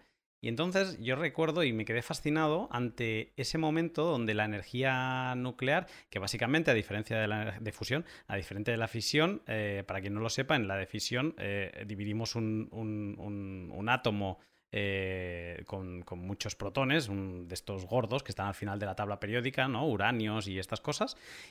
pues aquí es al contrario, aquí juntamos dos átomos chiquititos y em, de, esa, de, esa, unión se genera muchísima energía térmica, ¿no? Entonces que nosotros capturamos y, em, bueno, al final la generación de energía humana somos muy simplones. Eh, generamos calor y lo intentamos capturar, que por eso hay pérdidas de eficiencia, em, pero bueno, que es básicamente lo mismo, pero que se generaba, pero muchas veces más en la unión de dos átomos que en la fisión. Y me, me parecía fascinante porque había un punto que es el que se está intentando conseguir en el que la generación de energía mm, de estas eh, fusiones de átomos eh, llegaba a un punto eh, que alimentaba el propio reactor nuclear, que es obviamente lo que se, lo que se busca, o sea, que, llegues al punto donde tú generes más energía de la que consumas para poder tener un excedente y ese excedente, pues obviamente volcarlo a la red y poder pensar en una comercialización de la energía eh, de fusión nuclear. Y ese punto tenía un nombre, una ley de no sé quién, ¿no? O el punto de no sé cuántos, ¿no? Y me pareció fascinante porque era, o sea, llegado a este, es, es como que superas el equilibrio ya no estás en igualdad de consumo, eh, mm, de, generación-consumo, sino que empezabas a generar más. Y bueno, no sé si realmente eh, equivaldría a algo relacionado a lo que estamos hablando, pero sí que me daba la sensación que el output en ese punto empezaba a ser superior, pero claro, son cosas distintas. Eso seguramente en eficiencia habría, habría otras. Claro, en ese output lo que no estás midiendo es que uno está obteniendo energía del uranio, que está el uranio enriquecido, que está decayendo a otros, a otros átomos más estables. Claro, eso es la fisión. En, el caso de la fusión es helio y deuterio y tritio, que son isótopos de, del hidrógeno. Claro, hay que contabilizar en ese caso la energía que está desapareciendo. imagino yo que en esos elementos hay neutrones que, están transformándose de alguna forma y que, que, esos o decaimientos radioactivos o aumentos, ahí desaparecen partículas y esa es la energía que uno está contabilizando. O sea, nunca de ninguna forma podemos tener más, si contabilizamos todas las reacciones que suceden adentro de estos reactores, nunca podemos tener más outputs que inputs. De alguna forma nosotros ese helio que estamos transformando, ese hidrógeno que estamos transformando en helio en lo que sería una fusión, hay partículas que están desapareciendo y esas partículas que desaparecen es la energía que estamos capturando en forma de calor. Sí, de hecho en la energía nuclear había un problema con los neutrones, que siempre salía uno disparado, que nadie lo quería, no se quedaba en ningún átomo, y, el problema era cómo controlas un neutrón que no tiene carga, ¿no? Porque los protones, pues eh, en, formato de carga positiva, de, ahora no me acordaré cuando le hacen, le saltan de, ¿cómo se llama este? De plasma, ¿no? Que los mm. electrones le, saltan, pues entonces al tener carga se les puede controlar, pero ¿cómo narices controlas un, un neutrón cuando no tienen carga? Y tenían un, un pequeño problemita con, con, los neutrones que si salen disparados, pues se ve que pueden hacer algo de daño fuera del, del reactor. Em, pero bueno, no, es, es interesante tener, en, tener claro esto, que en todo, en toda en todo aprovechamiento que queramos hacer de la electricidad vamos a tener unas eficiencias Mm, o sea, vamos a tener mucha pérdida de energía. Siempre. En toda transformación. Y además es, mucha, ¿no? La que vamos perdiendo en todos los pasos. Un montón. Dependiendo de cómo hagas la transformación de energía, perdés o más o perdés menos energía, pero es el impuesto que te cobra el universo por mover cosas de un lado a otro. Siempre.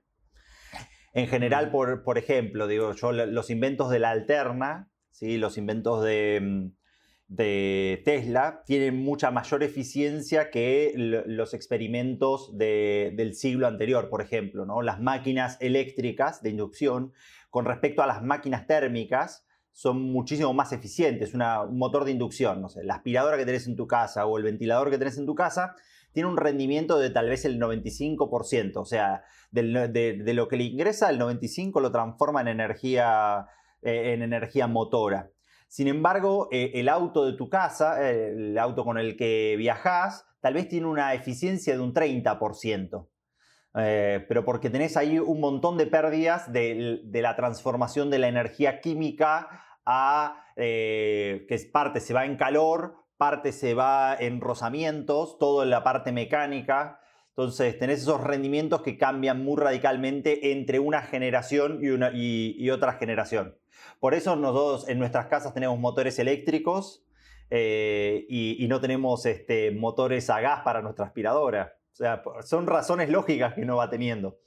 Pero, por ejemplo, para los motores, para los autos, nosotros no podríamos tener un auto eléctrico, recién ahora estamos viendo los primeros porque es difícil de almacenar la, la, corriente. O sea, si vos tuvieses un cable lo suficientemente largo, no me cabe la menor duda de que tu auto sería eléctrico con corriente alterna. El problema es que no sirve un auto con un cable. ¿Qué haríamos con los cientos de cables que hay por la calle con todos los autos? Eh, ¿Se entiende? No sé, en los Esto lo has dicho antes y, me lo he apuntado para preguntártelo después y se me ha pasado. O sea, con, el, con energía alterna no podemos almacenar electricidad. Mm, correcto, no se puede almacenar la, energía alterna. Si vos pensás en una onda sinusoidal, la cantidad que vos tenés para arriba de la onda sinusoidal, ¿sí? va desde 0 hasta 1, y después tenés esa misma cantidad hacia abajo. De forma que cuando vos contabilizás un periodo entero de, esa función sinusoidal, te da cero. Es neutral, e, e, es, neutra esa, energía. Pasa que con la vibración constante es lo que vos vas transformando esa, energía en diferentes productos. Esto me hace pensar en las, en las placas, o sea, cómo calentamos ahora la comida, que ya no utilizamos gas en, nuestros hogares. Y teníamos las, las que eran, entiendo, térmicas, que era ahí pongo una resistencia al rojo y ya se calentará todo lo que haya encima. Y luego salieron las de inducción. Entiendo que eso tiene que ser lo mismo que acabas de explicar tú. Claro, un campo magnético variable que calienta algún tipo de objeto, sí o sí. Bueno, no, no, veo que todo, o sea, al final los adjetivos que utilizamos en nuestro día a día pues tienen todo su sentido del mundo y que tienen sus bases científicas, tú los, absorbes y los haces tuyo como si fueran lo más normal del mundo, que eso es lo que también decimos que acabará pasando con Bitcoin tarde o temprano, o sea, aquí queremos saber hasta el último rincón cómo funciona ahora mismo eh, la invención de Satoshi, pero que llegará un día que la gente lo utilizará, eh, pásame un Satoshi y no habrá pensado ni qué es la Lightning Network ni nada por el, por el estilo. La mitad de los inventores que has ido mencionando, pues sí, algunos suenan más o menos conocidos, pero otros, pues lo siento mucho, pero no, no tengo el gusto, ¿no? Y, entonces ahora me gustaría hablar un poco de, generación, porque, eh, bueno, el, mundo en el, en el que vivimos, pues tenemos un montón de, de fuentes energéticas, me da la sensación. De nuevo, me da miedo utilizar las palabras porque intentando poner las bases, pues da la sensación de que puedo eh, utilizar mal alguna de, ellas, pero creo que nos entendemos. O sea, desde gracias a la gravedad, lo que hablábamos antes, ¿no? De los saltos de, agua eh, y demás, pues tenemos pues, un planeta perfecto para, para poder... Mm, o sea, tenemos un planeta con muchas fuentes energéticas, ¿no? Eh, si tuviéramos que quedarnos con algún tipo de clasificación de, fuentes de energía, eh, mm, ¿qué, estaríamos hablando? ¿De renovables, no renovables? O, habría alguna otra forma de clasificar estas fuentes tan abundantes en nuestro planeta? Y son todos derivados en general de... Todo el mundo dice que es energía solar, ¿no? Pero en verdad todo es energía gravitatoria. La mayoría de las cosas que nosotros eh, consumimos. No, salvo la energía nuclear, ¿sí? que es, eh, de hecho, pero es una energía gravitatoria porque esos elementos pesados nacieron en alguna estrella que colapsó y que explotó, sí o sí. Eh, sí o sí, y eso es energía gravitatoria. La mayoría de nuestro universo, de todo lo que nosotros conocemos, es energía gravitatoria nuestro Sol, que está constantemente produciendo helio adentro. ¿sí? Eso es la, pelea que hay entre la energía de, fisión nuclear, de fusión nuclear en el núcleo y la energía gravitatoria de tratando de colapsar esa, estrella. Pero básicamente nuestra historia se podría resumir como ¿qué es lo que hace la gravedad cuando vos la dejás 13.500 millones de años? Después todo lo demás son clasificaciones que nosotros le hacemos acá en nuestro mundo. Eh, vos dijiste, tenemos las renovables y las no renovables. ¿sí? las renovables son aquellas de que, que, están abundantes y que son derivados, por ejemplo, del, sol. ¿sí? Por ejemplo, el viento que nosotros tenemos es un derivado de la energía solar, porque el viento lo que, lo que es en definitiva es una diferencia de presiones en nuestra atmósfera eh, esa diferencia de presiones viene porque hay lugares que están más calientes y lugares que están más fríos dentro de la Tierra, que en definitiva termina siendo energía solar, que la energía solar es gravitación tratando de, funcionar dentro de la estrella. Y las no renovables son energía de gravitación de presión, o sea, vos tenés, no sé, el petróleo, por decir, por decir una. Eh, en definitiva, son los dinosaurios muertos que quedaron en materia orgánica y que fueron presionados por nuestras capas terrestres en definitiva, eh, y esa presión es energía gravitatoria porque es la presión de la masa que se fue apilando más arriba de, la otra. Y después tenés, no sé, el carbón, por ejemplo. El carbón también es energía de, presión de, nuestra, de nuestra Tierra, ¿sí? O sea, o, carbón vegetal o carbón mineral, pero termina siendo en definitiva presión. Y fíjate que estuvimos hablando solamente son las dos fuerzas de, nuestro universo, que, son el electromagnetismo y la, gravedad. Yo creo que hay, vos que dijiste que estuviste estudiando o que quisiste estudiar astrofísica en, algún momento, eh, seguramente vas a saber que el universo, las cosas que nosotros conocemos, es una parte muy, muy, muy, muy, muy, muy, muy, muy pequeña de lo que es todo el universo la materia electrodependiente, los protones, neutrones y electrones, son el 5% como máximo de, lo que nosotros conocemos. Y después hay un 21% aproximadamente o 20% que es lo que se llama materia oscura, que es algo que nosotros no conocemos qué es lo que, es, lo que es, pero simplemente nuestras galaxias rotan a una velocidad en el exterior y en el interior que, que nos hace entender de que en algunos lugares tiene que haber un exceso de una masa que la esté atrayendo para que rote con velocidad constante. Y después eh, Hubble descubrió, y por eso se mereció su premio Nobel, que nuestro universo no era, no era estático, sino que nuestro universo se estaba expandiendo y no solamente que se expandía, sino que se expandía y se aceleraba cada vez, cada vez más.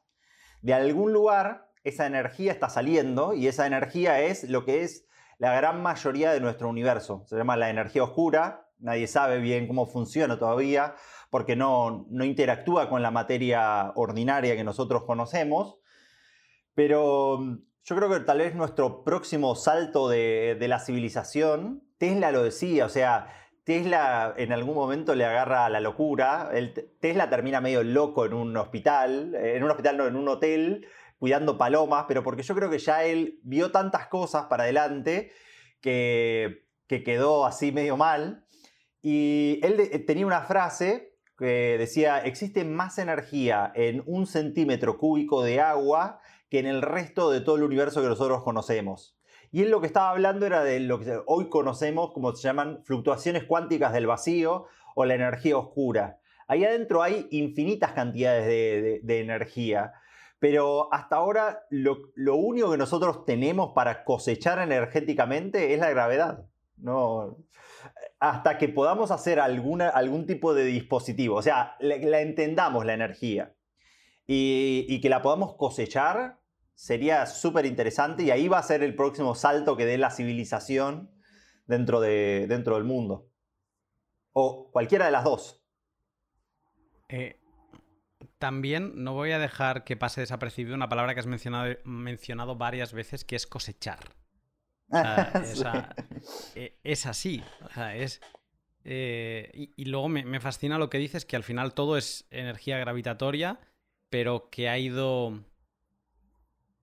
Que que, se ha ido... Transformándose. Bueno, lo, que decías de Einstein, ¿no? De, de, de energía solidificada. Somos energía solidificada, la energía del universo pues esa energía gravitatoria se ha ido solidificando en, pues en un dinosaurio, en no sé cuántas mm, capas hacia abajo, o, unas algas, y eso es eh, algún tipo de carbón vegetal o, de petróleo, y que hoy lo, transformamos. O sea, si tuviéramos que poner clasificación energética, todo es gravitatoria. La única diferencia que, que digamos que ahora pues, se habla mucho y demás es el, cómo nosotros, que somos un insecto, es que no somos, no tenemos ni el tamaño de insecto en el universo, o sea, somos eh, ni de átomo de un, de un mosquito del universo, o sea, somos nada. Nosotros desde nuestra nada hemos sido capaces de cosechar energía de ciertas maneras. Unas maneras generan unos subproductos que son que consideramos que son nocivos, eh, para, para nuestra supervivencia, como podría ser el CO2. Y otras maneras de cosechar energía son, mm, pues digamos que no tienen ese subproducto y que son, mm, pues, más deseables para que se sigan potenciando. Quizá, quizá esa podría ser, pero al final todo es energía gravitatoria, quizá esa podría ser una de las clasificaciones de, de lo que vulgarmente le llamamos aquí en la Tierra eh, desde la mente humana a las fuentes de energía?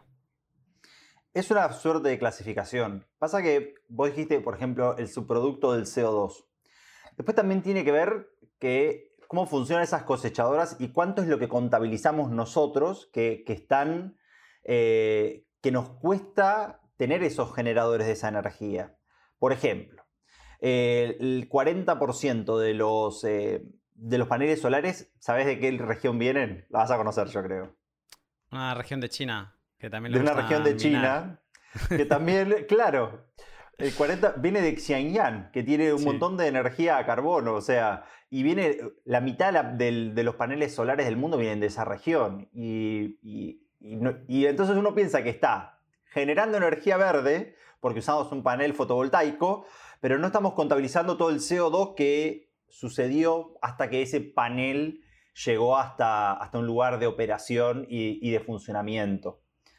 Entonces, eso es un análisis más profundo el que hay que hacer entre, entre renovables, no renovables o sostenibles, como, como ahora le dicen, que son las renovables más la, más la nuclear.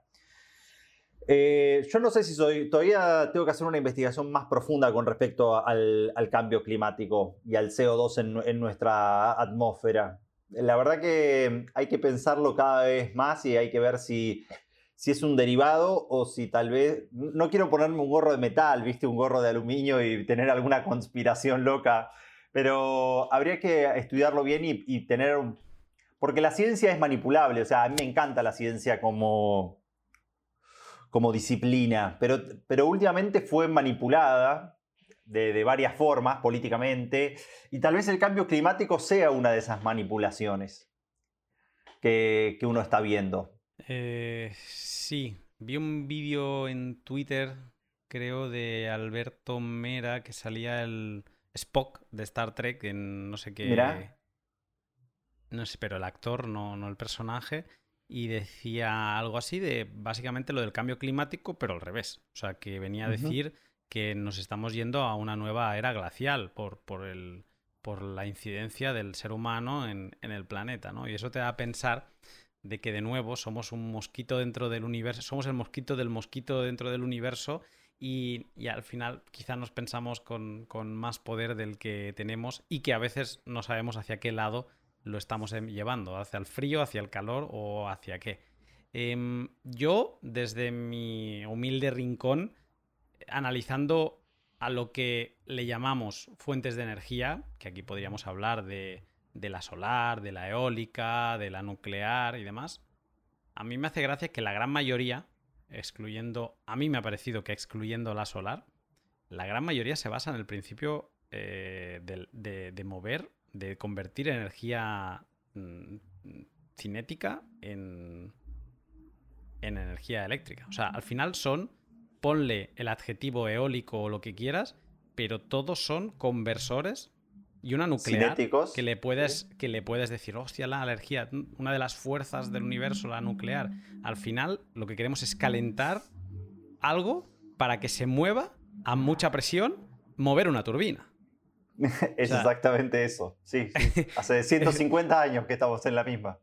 Este, la, solar ahora podemos dejarla para después porque sí que me da la sensación que es algo distinto, pero mm. eh, no sé, ¿nos falta originalidad o, es que no, sabemos ir más allá o, porque todos son turbinas? Y es que eh, también depende de nuestras escalas. En, nuestra escala del universo solamente interactuamos con esas dos este, fuerzas. La gravitatoria es lo que te tiene pegado al piso y, la electromagnética es todo lo que mirás. Pero después para ir a las otras fuerzas tenés que irte a las escalas nucleares directamente para poder verlas, para poder entender cómo es que están operando. Por eso son como, como las longitudes de onda del ser humano es lo, con lo que podemos interactuar. De hecho, tu ojo.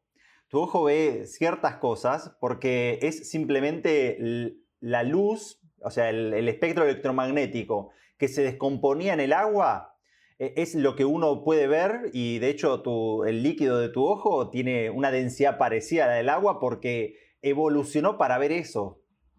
y, mm. nosotros en nuestra evolución solamente pudimos hasta ahora cosechar este tipo de energías, las que podemos interactuar gravitatoriamente y las que pudimos de alguna manera cosechar de, lo, de lo nuclear el salto que nos va a dar es si en algún momento empezamos a descubrir qué es la energía oscura, qué es la materia oscura. Eso nos podría dar un, nuevo reino de, posibilidades.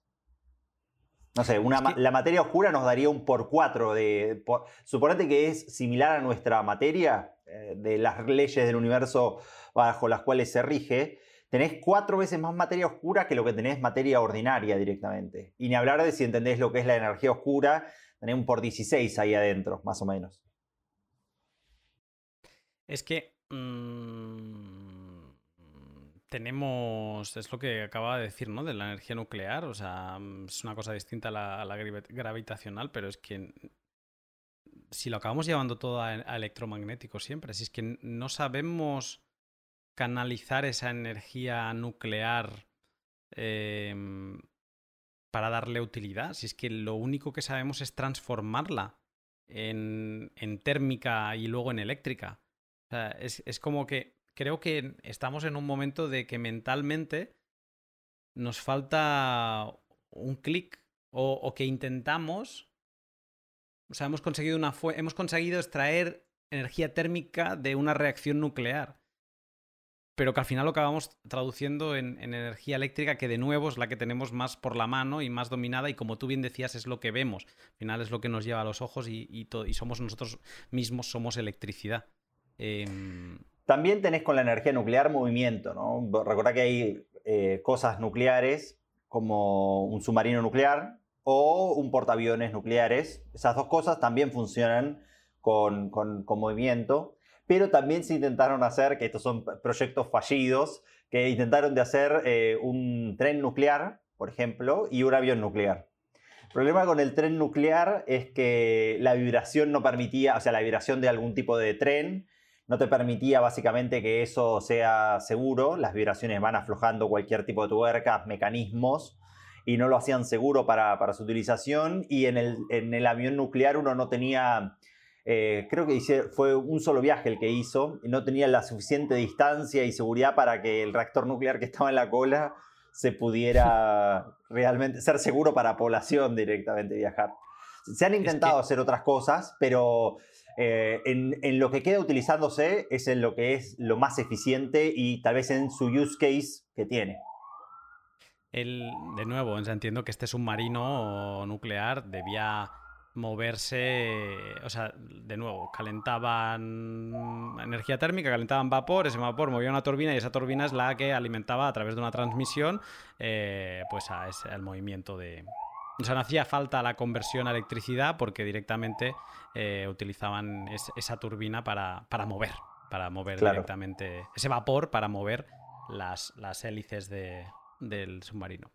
Eh, es curioso esto, lo que sí que me ha parecido interesante, y a lo mejor estoy equivocado, pero me da la sensación que la fotovoltaica sí que se aprovecha de algún otro tipo de fenómeno de la electricidad eh, para generar corriente. ¿Es así o no? Correcto, sí, sí, sí. Hay lo que se llaman diodos fotovoltaicos y los diodos, los mismos semiconductores que, uno tiene de las junturas NP, cuando uno los excita, en este caso en la excitación, que es simplemente capturar fotones que vienen desde, desde el Sol, eh, en esa excitación te permiten a vos este, tener eh, directamente corriente eléctrica a través de ese semiconductor. Pero no, es algo sostenible. La energía fotovoltaica, por decirlo así, tenés un rendimiento que como máximo por ahora, y estamos hablando de tal vez 40 años de evolución, es de finales de los 80 la, la, energía fotovoltaica, y tenés un rendimiento de un 20% de la energía, o sea, de todo el calor, de todos los fotones que le van llegando hacia ese lugar, solamente puedes convertir el 20%. O sea, estás en un rendimiento todavía abajo de lo que son las energías químicas, abajo de los motores mecánicos. Y lo peor de todo es que es intermitente la energía solar fotovoltaica. O sea, depende del ángulo con respecto al cual te está cayendo los fotones. No te caen los fotones, pero se entiende lo que quiero decir. Eh, ese ángulo eh, del sol con respecto a tu panel solar, con respecto a la suciedad. Si tenés días nublados, eh, no, eso, no tenés mucha energía. Y la conversión es, este, es poca. Ni todo hablar de todo lo que eh, los materiales que van llegando hasta, hasta que se genera ese panel solar. Yo no, no, es que quiera destruirle el sueño a, los, este, a Greenpeace y a todos ellos, pero hay que hacer estudios serios con respecto a la estabilidad de nuestras redes eléctricas. Porque la red eléctrica lo único que está haciendo es interconectando a los consumidores con aquellos que generan la energía. Vos instantáneamente lo que estás teniendo que hacer siempre es, de lo que generás, de lo que estás consumiendo, generar un poquitito más para balancear todas las pérdidas que vos tenés dentro del sistema de la generación, transmisión y la distribución de esa energía. Toda la eficiencia que hablábamos antes, ¿no? toda esa eficiencia, todas esas eficiencias que vos tenés en el, en el medio. Y, y, si vos no tenés esa, esa estabilidad dentro de nuestra red, que la estabilidad te lo da la energía hidráulica, te lo da la energía nuclear y te lo da la energía eh, térmica, por decirlo así, nuestras este, centrales termoeléctricas, que se, pueden apagar y encender cuando uno las necesita bajo la demanda, pero están controladas por energía que vos le mandás, o sea, mandás más, más gas o, carbón o, como funcione, y entonces puedes generar más energía a demanda. Eh, mientras que en la energía solar y en la energía eólica y en la energía mareomotriz estás a merced de lo que quiera hacer el universo con respecto a tu, a tu lugar de generación. Por eso es que uno necesita tener esta buena base de energías, ¿sí? Y después las otras te pueden ayudar para complementar algún tipo de región, pero no podés vos tener una red que dependa solamente de las energías. Eh, ni, aunque tuvieras miles de Tesla Power Bank, te, serviría para, para, vos este, para tener la estabilidad necesaria para todo el consumo de energía que hay.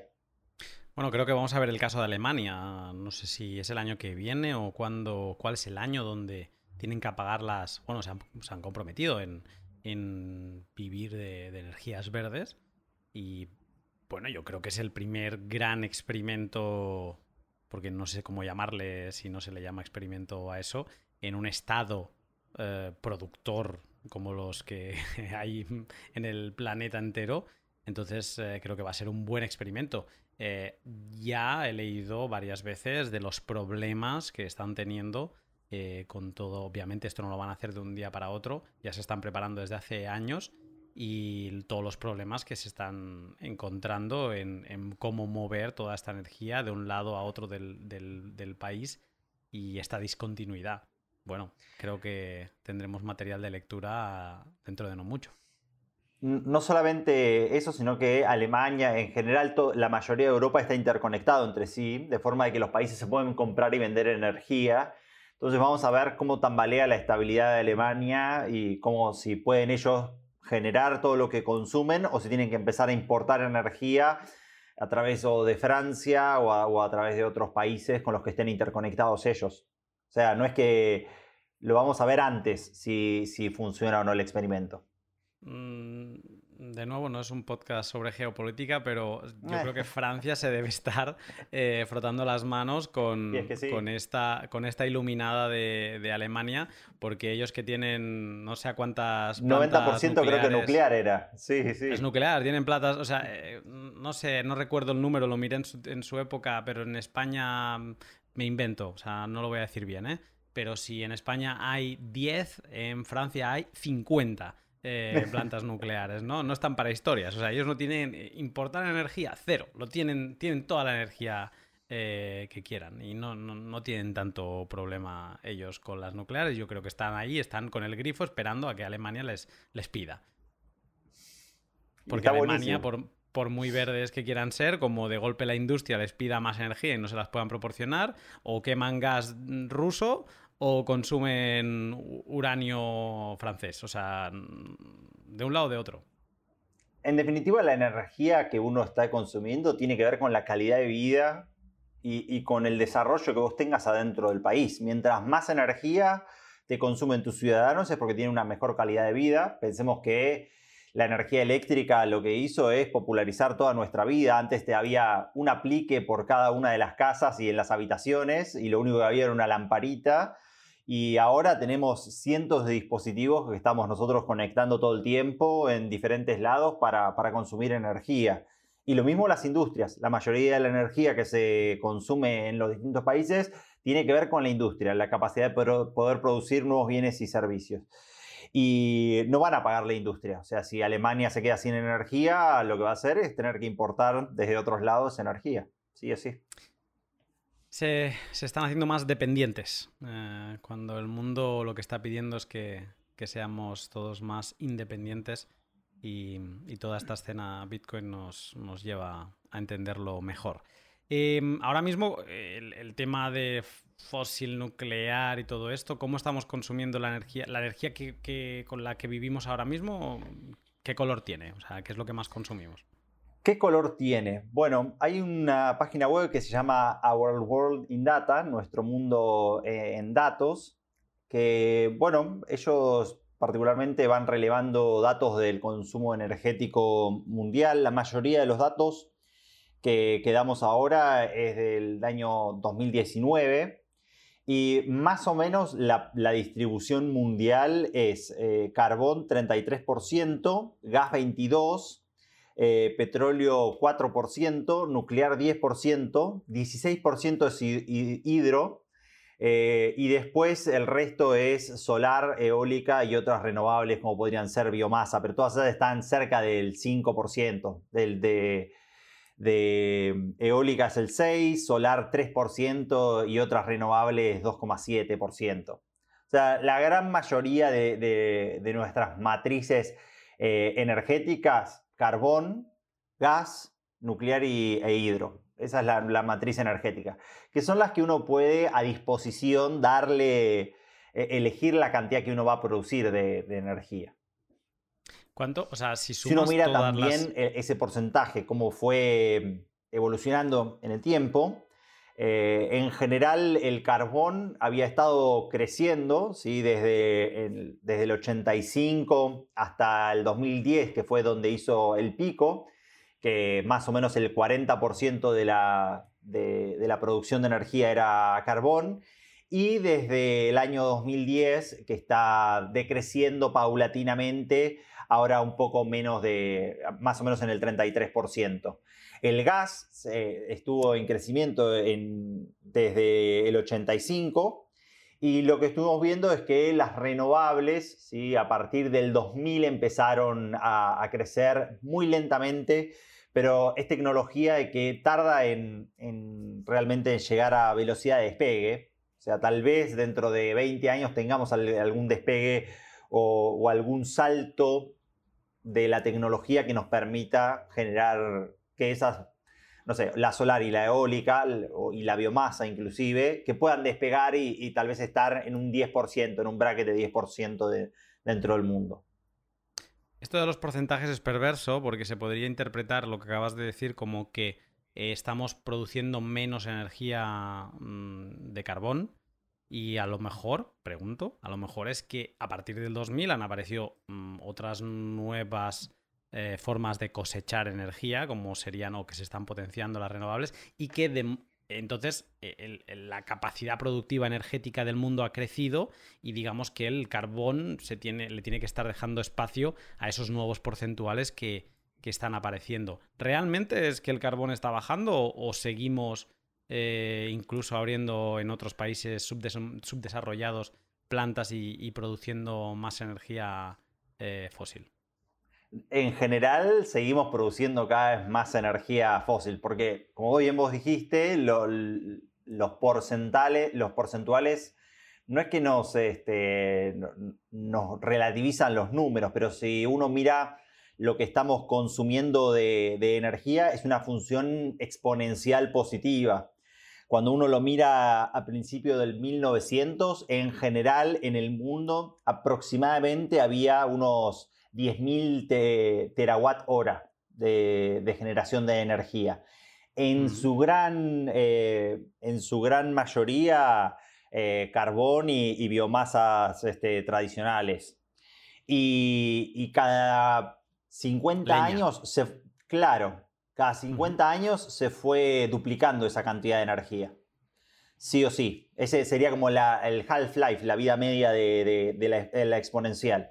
Hoy por hoy estamos consumiendo 160, 170 terawatts hora. O consumiendo. Claro, lo que se genera se consume. Vale, sí o sí. Eh, más las pérdidas, obviamente. 170 eh, mil terawatt hora directamente. Y, todo eso ha ido creciendo. Todas han ido creciendo. O sea, desde. Hemos multiplicado por 17 ¿Estoy diciendo bien o no estoy diciendo mal? Por 17 Más o menos. la generación de eh, consumo de, energía. E, era otra pregunta que te quería hacer, o sea, claro, pero es que no la has respondido. O sea, todo lo que generamos consumimos. Y yo digo, hay tanta crítica con Bitcoin que digo, me da la sensación que es que nos falta energía y, Bitcoin se está como llevando mucha y hostia, es que la necesitamos para otras cosas. Realmente estamos maxing out, o sea, estamos eh, consumiendo todo lo que podemos producir o tenemos o tenemos manga ancha para producir más yo creo que siempre hay más, este, más manga ancha para seguir produciendo energía. Como, como dije hace un ratito, es directamente proporcional a la calidad de vida de las personas y directamente proporcional a eh, los bienes y servicios que podemos producir en todo el mundo. Bitcoin consume muy, muy, muy poca energía mundialmente con respecto a lo que nosotros estamos produciendo. 170.000 terawatts era lo que dijimos que consumía y de esos 170.000 terawatts hora, 69, dato de ayer, el 69 sería lo anualizado que consumiría Bitcoin. O sea, estás hablando de que consume 0, terawatts. Claro, 69 terawatts hora. Cuando vos haces el cociente entre, ese, entre esos dos números, 69 dividido 170.000, sacás que lo que consume Bitcoin es un 0,004% de toda la energía eh, global que nosotros producimos. Eh, quizá la excusa, que, quizás sea una excusa, lo del tema energético. No sé, ¿eh? Yo creo que sí, es una, es una excusa. Eh, básicamente tiene que ver con la apreciación que uno tiene con respecto a Bitcoin. O sea, o Bitcoin o da algo de valor a la humanidad o no da algo de valor a la humanidad. Aquellos que piensan que es una estafa, que es un Ponzi, cualquier cosa, o que no es una moneda, o que la, razón que tengan, hay ciertas personas que, que, piensan que Bitcoin no da, una, no da algo bueno. Hay otras personas que pensamos que no, y entonces, después de eso, como, como cualquier tipo de actividad eh, humana, tiene derecho, yo creo, a algún tipo de consumo energético. Porque si vos lo juzgaras al consumo energético y te pusieras en la posición de, decidir que estas cosas sí tienen consumo, estas cosas sí se puede gastar electricidad y en estas otras cosas no se puede gastar electricidad, hay una de las falacias que se llama la falacia de la barra móvil, no es una falacia de los grupos lógicos reales, es una de las informales, pero básicamente esa falacia de la barra móvil lo que te propone como falacia es, se llama, en inglés es Mobile Goal Post, como el, mm. el, arco moviéndose. Que hoy juzgamos a Bitcoin por su consumo energético, pero Bitcoin consume lo mismo que consumiría Netflix o lo mismo que consumiría YouTube. ¿Sí? Y después, como agarramos esos consumos energéticos, también podemos decir que Bitcoin consume consumen menos que las secadoras de ropa del mundo. Y entonces podríamos decir, bueno, cancelemos la secadora de ropa también, porque si estamos jugando a Bitcoin, podés colgar la ropa y ya estás, en vez de una secadora automática. Y si estamos diciendo que consume eso, también consume menos que la calefacción mundial. En vez de calefaccionar tu casa y estar en remera, ponete un abrigo. Eh, ¿Se entiende a lo que voy? Y entonces la falacia móvil esta lo que te propone es dónde está el parate y quién lo determina. Y eso yo, a mí me da mucho miedo eso porque arrancamos prohibiendo Bitcoin y no sabemos dónde paramos de, todas las cosas que podemos prohibir. Bueno, es que Bitcoin a mí me ha hecho pensar en, mil cosas eh, y buena prueba de ello es este podcast, eh, no, este en concreto, sino los 119 que ya van. Y, pero una de ellas es en, en dónde está el, el, poder de decisión, o sea, las organizaciones en comunidad, o sea, ¿quién tiene el poder, no? O sea, ¿quién decide y por qué alguien ha de decidir? Todo esto que estamos hablando entra en, choque directo con la libertad. Y eso creo que es una de las cosas que se destilan más directamente y más fácilmente de, Bitcoin. Y me parece que esta falacia que estabas comentando ahora, pues es eso. empezamos por Bitcoin, y con qué acabaremos, ¿no? Y al final, ¿quién decide? ¿Quién tiene esa vara de medir y quién tiene la potestad de, poner esa vara de medir ahí? Y más con el sistema de momento más eh, eh, popular eh, de, crear las leyes y las normas, que es este sistema democrático representativo, que en verdad no es una democracia directa, sino que tú escoges a una gente y cada cuatro años son... Alguien me dijo una vez que son mini dictaduras de cuatro años, porque durante esos cuatro años o la lían muy gorda o mm, se mantienen en el poder y hacen lo que quieren. O sea, que, que en verdad es, bueno, es, está bien. O sea, a mí agradezco de nuevo a, Satoshi lo que hizo porque me ha, me ha enviado en un rabbit hole de, de madrigueras infinitas y una de ellas es esto y, relacionado con, lo que estabas diciendo ahora. Eh, quiero cerrar la parte más técnica de, la electricidad para saltar a, una conversación eh, electricidad y Bitcoin, pero que supongo que ya está muy relacionado con todo lo que venimos hablando, que es el tema del transporte y el almacenaje de la energía, porque ahora hemos visto cómo cosechamos la energía, que al final son formas muy simplonas, pero con diferentes nombres, pero que todo es una turbina y, mm, pero, no sé, desde fuera alguien podría pensar, bueno, ¿cuál es el problema de las, de las renovables que, son que tienen discontinuidad en la producción? Si tenemos baterías, oye, luego pues lo almacenamos todo y vamos almacenando non-stop y ya luego pues lo vamos consumiendo. No sé si podrías explicar un poco cuál es el problema, o sea, ¿por qué no podemos, tú antes has dicho, ni con 100.000 power banks de estos de Tesla eh, podríamos darle una solución a, la intermitencia de, las energías verdes. Em, ¿Cuál es el kit de la cuestión del transporte y el almacenaje de la electricidad? Em, en el transporte no es que haya problemas, sino que tecnológicamente en las baterías llegamos a, ciertos límites de, las baterías ciertos límites tecnológicos, la, tecnología a veces llega a esos límites y hasta que no encontremos tal vez una, tecnología nueva, tal vez no podamos tener un transporte de, esas baterías. La mayoría de nuestras baterías funcionan por un proceso que se llama óxido reducción, las redox, uno tiene un ánodo y un cátodo, son dos materiales, pueden ser eh, cadmio y níquel, como son en nuestras baterías, em, las pilas que utilizamos tradicionalmente, y un material alcalino, que es donde sucede la reacción química, o pueden ser el, ánodo y el cátodo, como las baterías de litio-ion, que son las que estamos utilizando en nuestros dispositivos. Entonces, hay una de estas tipos de baterías que son eh, tienen una buena densidad energética, lo que se llama es que en el espacio que ocupan pueden almacenar muchísima cantidad de carga, ¿sí? es una, la densidad energética se mide en cantidad de, o de carga o de energía por unidad de peso, por kilogramo. Eh, las de níquel estaban en el orden de los 150 o 100, 150 y, y las de litio-ion están cerca de los 450. Lo bueno es que este, este nuevo tipo de baterías, que se llaman baterías secundarias, nos permiten recargarlas. O sea, es una transformación ¿sí? en donde el cátodo, que es el que tiene un, exceso de protones, eh, recibe ¿sí? Eh, a través de una reducción. Esa es una ironía que pasa ahí. O sea, se reduce recibiendo electrones. ¿No se entiende? Es raro. Pero los son nombres que quedaron de cuando no se sabía qué era lo que estaban pasando en esas evoluciones en esas transformaciones químicas. Eh, y entonces, bueno, en esa reducción recibe los electrones y si vos conectás un cable, básicamente esos electrones fluyen desde el, ánodo al cátodo. ¿sí? Y el medio alcalino o el medio que uno tiene en el medio lo que te permite es que esa transformación se lleve, se lleve a cabo.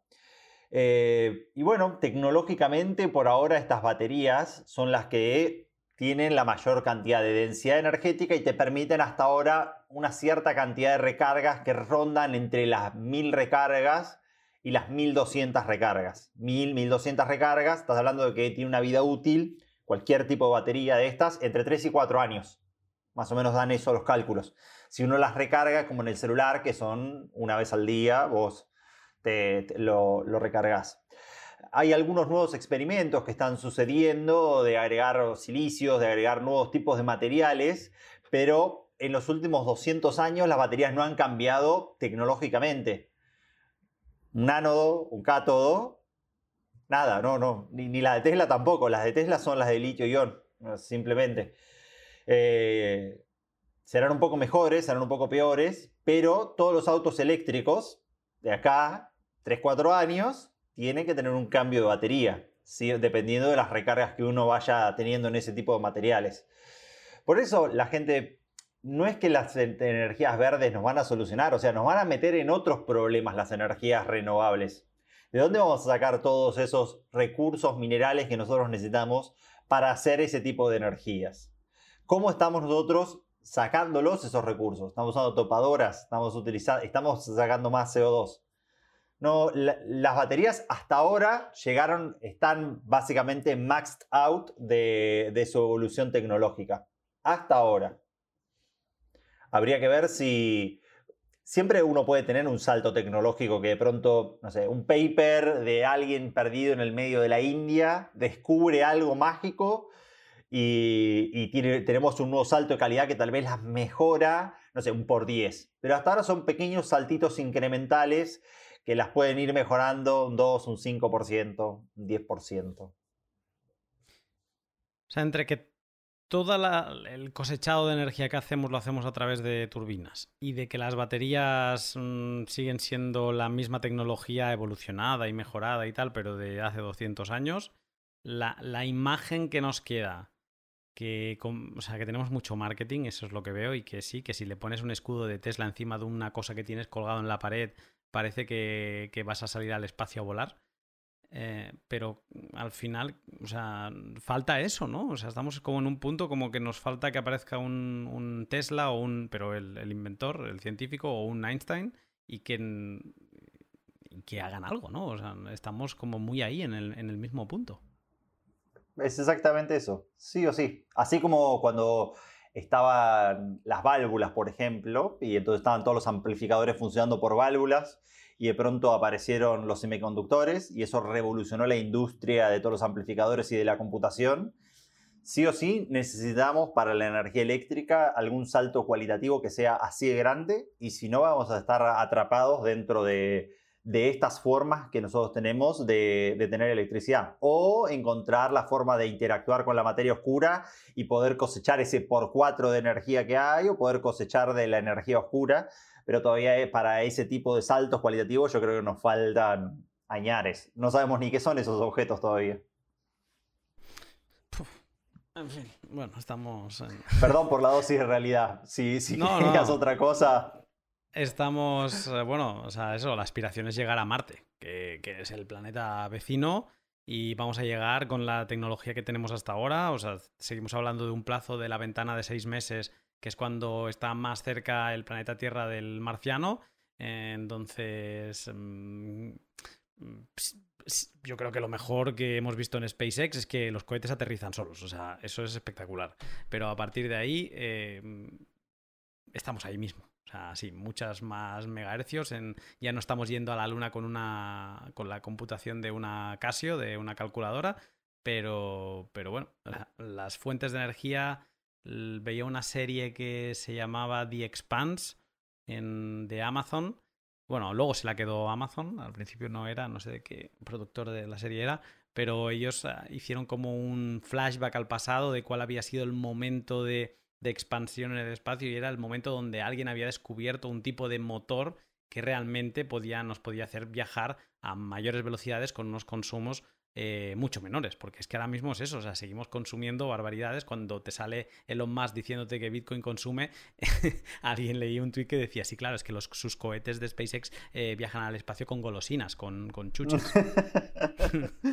y es que sí, en definitiva, tienen toda la tecnología para ser reutilizables, para despegar controladamente, volver a aterrizar pero siguen siendo reacciones químicas en los cohetes. No, no es que hay magia atrás dentro de, sus cohetes. Siguen siendo las mismas tecnologías que nosotros ya conocemos desde hace años. Bueno, pues eh, una hora y 45 después eh, vamos a hablar de Bitcoin, que este, como decíamos antes, es un pod de Bitcoin. Hemos ido dejando por eh, defecto profesional buena muestra de ello en diferentes temas que hemos ido comentando. Pero mm, pues eso, ¿no? O sea, alguien que, sea un poco ajeno a Bitcoin y aterrice en este pod puede pensar eh, qué narices, qué, tipo de relación guarda todo esto con Bitcoin. Bueno, pues eh, guarda mucha y de hecho aquí voy a poner el eslabón perdido encontrado de, desde dos personas distintas, ¿vale? Una es eh, un, alguien que pasó por el podcast y otra, pues es bastante conocido, es una persona que ya ha fallecido, que es Henry Ford, el de los coches. Em, Henry Ford eh, publicó, pues yo creo que esto era sobre los años... Lo tengo aquí, creo que es el 1922, si no, lo estoy leyendo mal, del periódico. publicó pues una propuesta en aquella época, si, si pienso 1922, estamos después de la Primera Guerra Mundial, por lo tanto ya se había suspendido el, patrón oro y estábamos en, ese periodo entre guerras donde se estaba restableciendo el patrón cambio oro, o sea, donde las divisas, eh, donde ya se estaba restando esa relación directa con el oro, se dejaba de utilizar el oro y se estaba quedado guardando en los bancos y se empezaba a utilizar la divisa como, como único intercambio, ¿no? con una relación con el oro, pero como único intercambio. Y, aún nos faltaría llegar, pues, después de la Segunda Guerra Mundial y el, y el, patrón cambio dólar que sería el último vestigio que veríamos del, patrón oro. Pero bueno, en esa época de, este primer patrón eh, cambio eh, libra, cambio dólar, eh, entonces Ford lo que proponía es que se reemplazara la, divisa mundial, el oro, por una divisa energética y que esto acabaría con las guerras.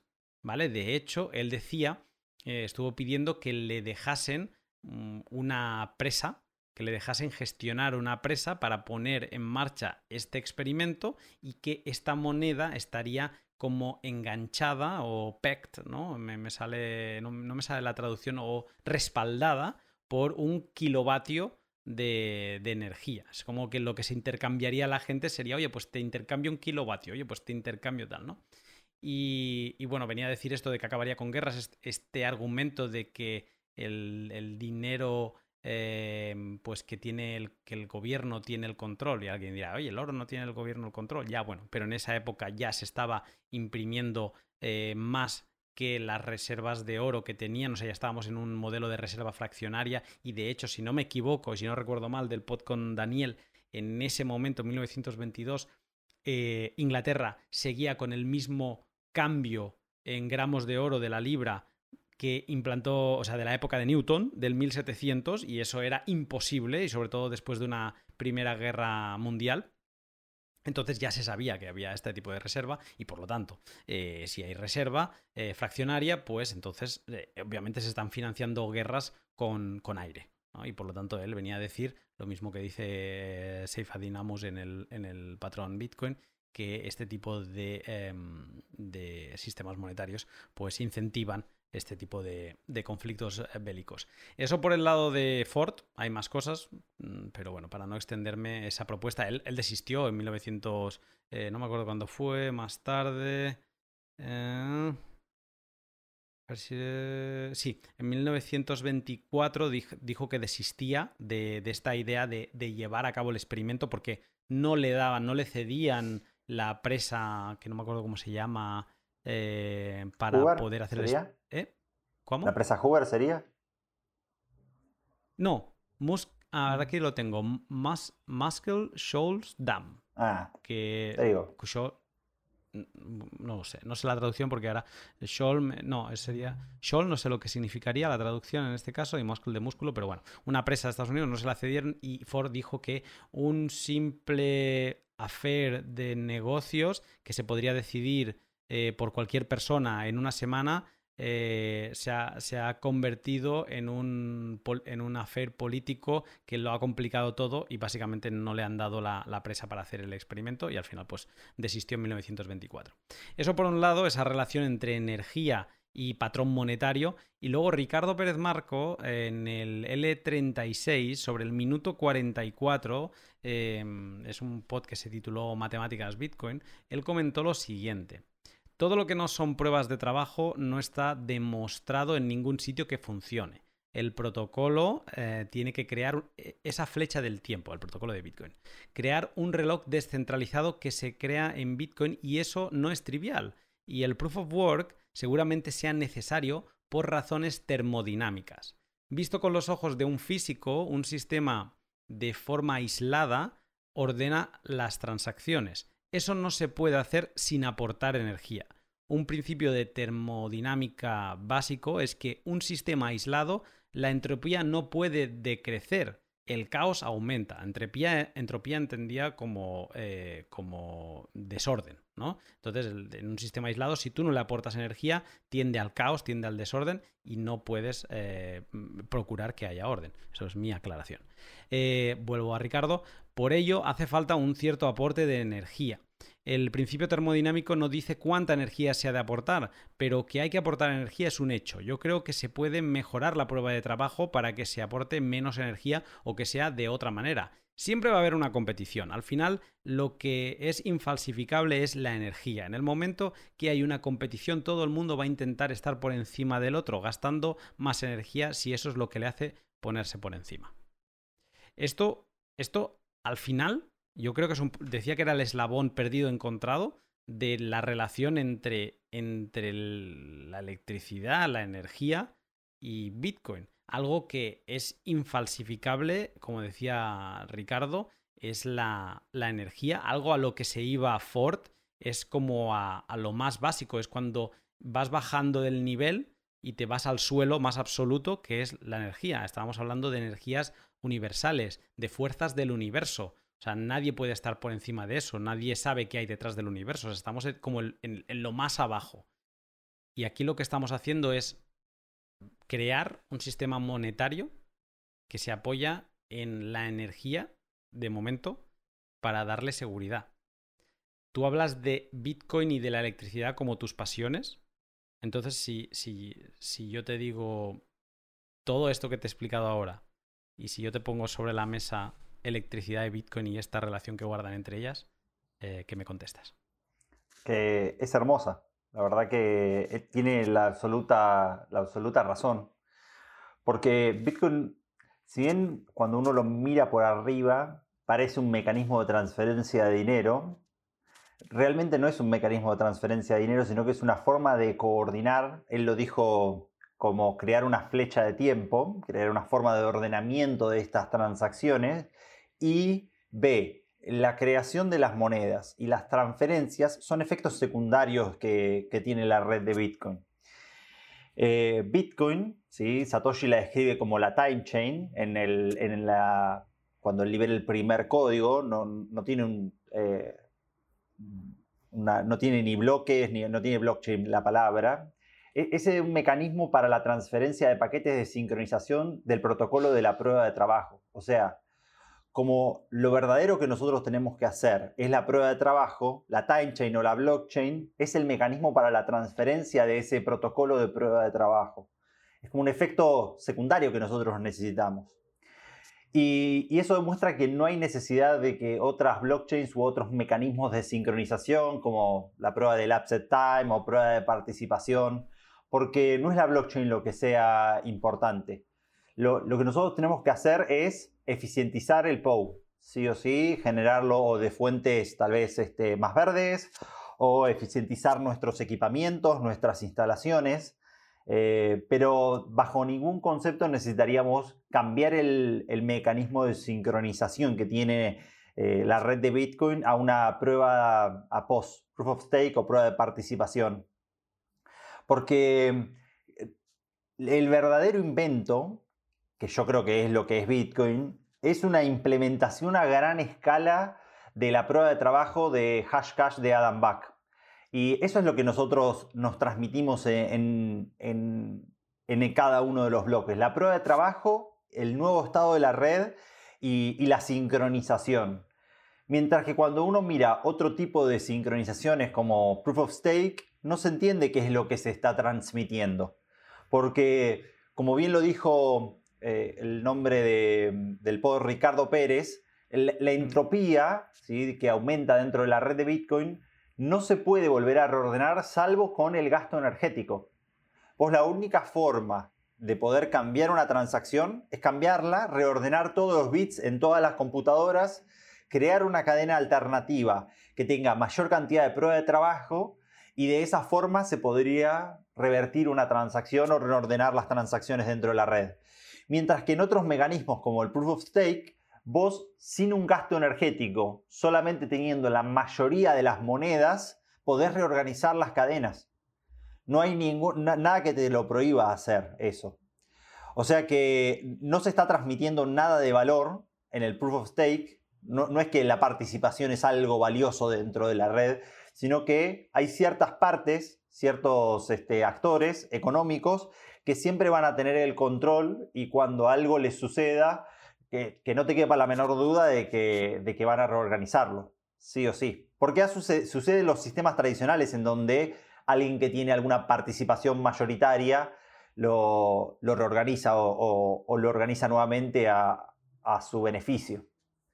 Yo creo que el invento, ese es el invento más importante de la red de Bitcoin. Y que luego con protocolos secundarios, con protocolos que, trabajan eh, en Lightning Network o que, podría, o que trabajan también, como son las, este, las pruebas de Open Timestamps, las pruebas de existencia que se generan, vamos a empezar a construir lo que se llama Client-Side Validation o, o computaciones que nosotros eh, en pequeñas redes nos podemos organizar, pero siempre estamos comprometidos a alguna prueba de existencia dentro, dentro de la red. Y lo importante es que siempre que haya algún tipo de disputa con respecto a esas computaciones que se van a ir haciendo, nosotros vamos a poder ir a chequear los compromisos que realizamos dentro de esa red, al igual que cuando uno se compromete a una transacción dentro de la red de Bitcoin, no, podemos no comprometernos a esa, a esa transacción, no podemos ir para atrás, pero comprometiéndonos a estados directamente de esta client-side validation. Es una idea de Peter Todd, ¿sí? Eh, y que bueno, ya está eh, en desarrollo. Estos compromisos pueden ser smart contracts o DLCs. Y, lo que va a hacer es que esta red empiece a crecer en, usabilidad. Ya hay nuevos, este, nuevas implementaciones como RGB y, Spectre, que lo que permiten es que en RGB eh, se puedan emitir nuevo tipo de criptoactivos, o sea, la Lightning Network podría no solamente hacer transacciones de Bitcoin, sino que uno podría, con Client-Side Validation, eh, emitir algún tipo de token. Eh, y Spectre que te permite DEXs y después tenés otros nuevos tipos de, protocolos como Prometheus para hacer eh, cloud computing o Storm para hacer almacenamiento y mensajerías. Lo importante es lo que decía él, tenés una, la flecha de tiempo y tenés esos compromisos con la energía que vos estás gastando, lo cual eh, eso no se puede hacer de otra forma salvo el gasto energético. Has dicho que, que una cosa es la, generación de, de qué es el proof of work, o sea, me ha, me ha la sensación, o sea, como hablamos de energía antes, tenemos la generación de la energía y luego tenemos el transporte la generación en este caso sería el proof of work y luego has hablado de la time chain, la, la cadena de bloques sería la, transferencia del, del estado de, del proof of work. es como que es el tendido eléctrico. Eh, esa es la, es la. Esa es la time chain, ¿no? Eso es Pero al final, que lo que estamos transmitiendo es eh, el estado de eh, Proof of Work en el que se encuentra Bitcoin. O sea, al final es... La timechain es un registro eléctrico. Podríamos hacerla si empezamos a hacer los, silogismos de todo, de todo lo que has dicho. Correcto. Y lo que estamos haciendo todos, hay gente que genera bitcoins, por decirlo de una forma, ¿sí? dentro de cada uno de los bloques. Y el hecho de que los bitcoins que se van generando y que se van emitiendo sean escasos eso es uno de los incentivos que armó muy adecuadamente Satoshi. Podría él haber elegido que sea infinito Bitcoin, sin embargo, él eligió que sea finita la cantidad de que, hay de estos, lo cual incentiva básicamente a su adopción, incentiva que la gente eh, genere de esta prueba de trabajo y, nos incentiva a nosotros a almacenar nuestro, nuestro valor monetario en esta red de Bitcoin, nuestro, lo que nosotros e, es el dinero más duro que vimos dentro de, la historia de la Tierra. ¿Y por qué no habrías de adoptarlo y de tenerlo? El dinero más duro de la historia y al final el dinero que por primera vez conseguimos atar o relacionar con esta energía tan fundamental que, que nosotros la consumimos en su manifestación electromagnética, eh, pero que al final es eso, es conectar a volver a la escasez, que al final es todo lo que nos envuelve es escaso y la, ficción de otros tipos de dinero, como serían el fiat de esa... Eh, no te preocupes, esto volvemos a imprimir y cubrimos esta, esta crisis, la salvamos imprimiendo. O sea, este concepto de infinito eh, debe ser un, concepto filosófico o sentimental. O sea, yo me imagino que el amor por un hijo sí que puede ser infinito, pero em, más allá de eso no sé qué tenemos infinito en, todo lo que tenemos alrededor. O sea, que es una manera de, volver a un dinero más natural y más lógico con lo que conocemos y con lo que nos eh, envuelve toda esta crítica, me gustaría preguntarte por unos cuantos datos de, Bitcoin y electricidad, Bitcoin y consumo eléctrico, para, digamos, para desmitificarlo ya del todo y, que, tengamos, eh, que tengamos claros estos, estos números. Antes explicabas que era de 8, no, ¿de cuántos terawatts has dicho que era? 69 terawatts hora consume anualmente. Y que era un 0,00 4%.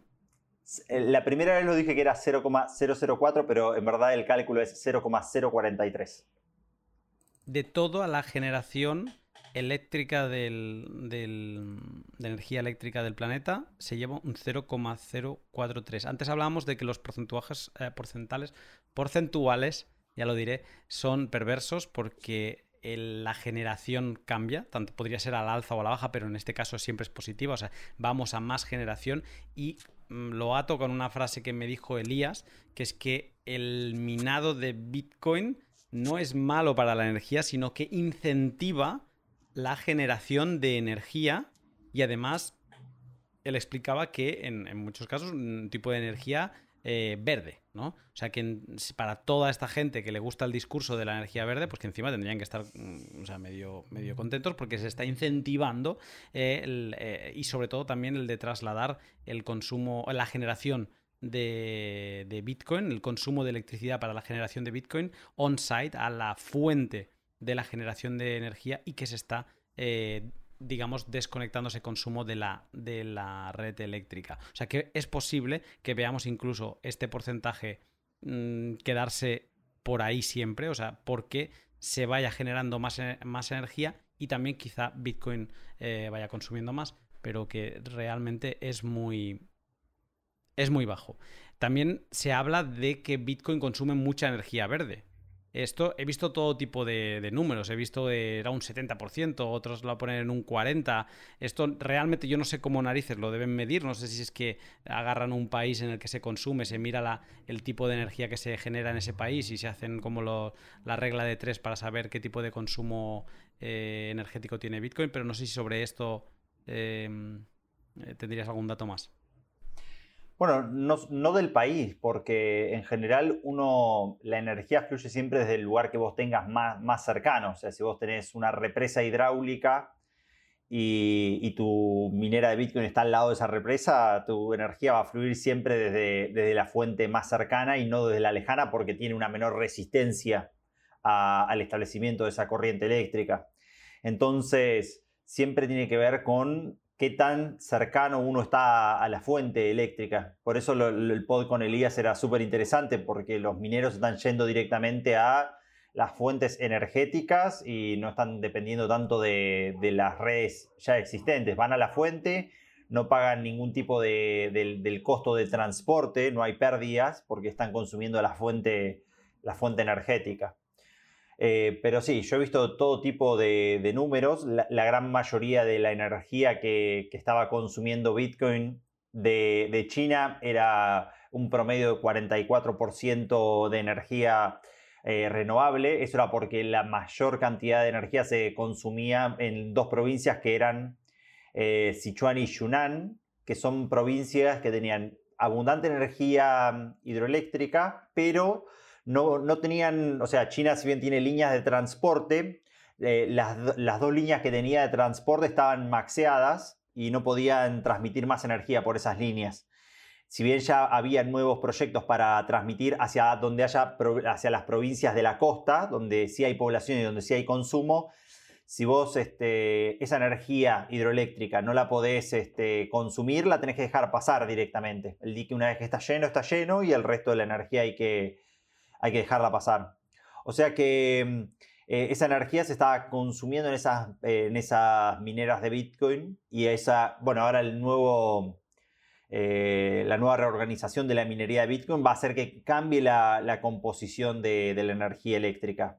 Pero yo creo que va a ir sí o sí a países que tengan mayor eh, legislación transparente, donde no les pueda suceder esto, esto de nuevo y, va a ir a buscar las fuentes de energía que tal vez nadie les pueda decir que no la pueden consumir. Si vos tenés un terreno y en ese terreno lo compraste y es tuyo y querés explotar ciertos consumos, si no querés estar conectado a la red y lo puedes hacer de forma on-site y aislado, va a ser el lugar ideal para que los mineros este, consuman energía.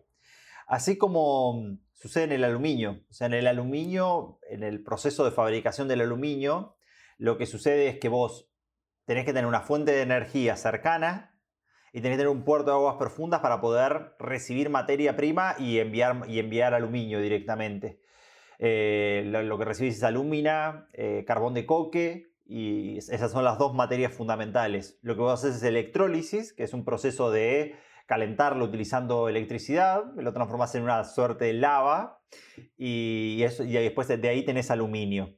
Eh, y Bitcoin va a ser exactamente eso. Eh, va a agarrar, ir a las fuentes de energía em, y va a consumir esa energía, va a llevar su maquinaria ¿sí? en, los containers que comentaba Elías. En esos containers va a producir el trabajo necesario y lo va a transportar utilizando la time chain, va a poder exportar esa proof of work hacia el resto del mundo utilizando la time chain.